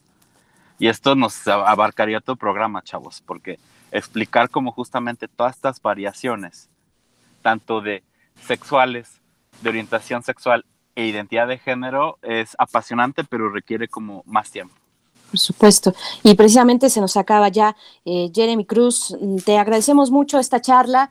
Pues bueno, es... Eh, es, es, de verdad mm, pues una muy buena noticia lo que está ocurriendo en Ciudad de México con la prohibición de estos eh, esfuerzos de conversión. Hay que seguir adelante con, con, con, esta pues empujando los derechos de las personas de la diversidad sexual en el resto del país porque hay mucho sufrimiento en torno. Hay mucho sufrimiento, hay mucha violencia, hay mucho odio también que cobra víctimas día con día Así es que bueno, estaremos muy pendientes de estos temas. Te agradecemos mucho, doctor Jeremy Cruz. No, un agasajo platicar con ustedes. Nada más quiero recordar algo bien importante en avances. México fue el primer país a nivel, a nivel global de acciones que hicimos. Y fue una propuesta a nivel global que se han seguido otros países y entonces las cosas se pueden cambiar. Acciones locales para problemas locales, globales. Muchísimas gracias, Jeremy Cruz. Eh, importante que, que esto, pues sí, un paso muy importante, muy eh, especial en la configuración de los derechos. Muchas gracias, hasta pronto. Hasta luego. Muchas gracias. Pues vamos a ir con música antes de que vamos a regresar a despedirnos, pero vamos a escuchar uh, uno de los grandes, grandes de Jamaica, que es Jimmy Cliff, y la canción eh, a la isla es Miss Jamaica. I've heard them complain and cried out in pain, seeking peaceful gain under the sun, moon, and stars. won't happen to me. I'm not blind, you see. I've got to be free. I want it right here on earth. Got to have some fun, for my life is done. Let happiness run under the sun.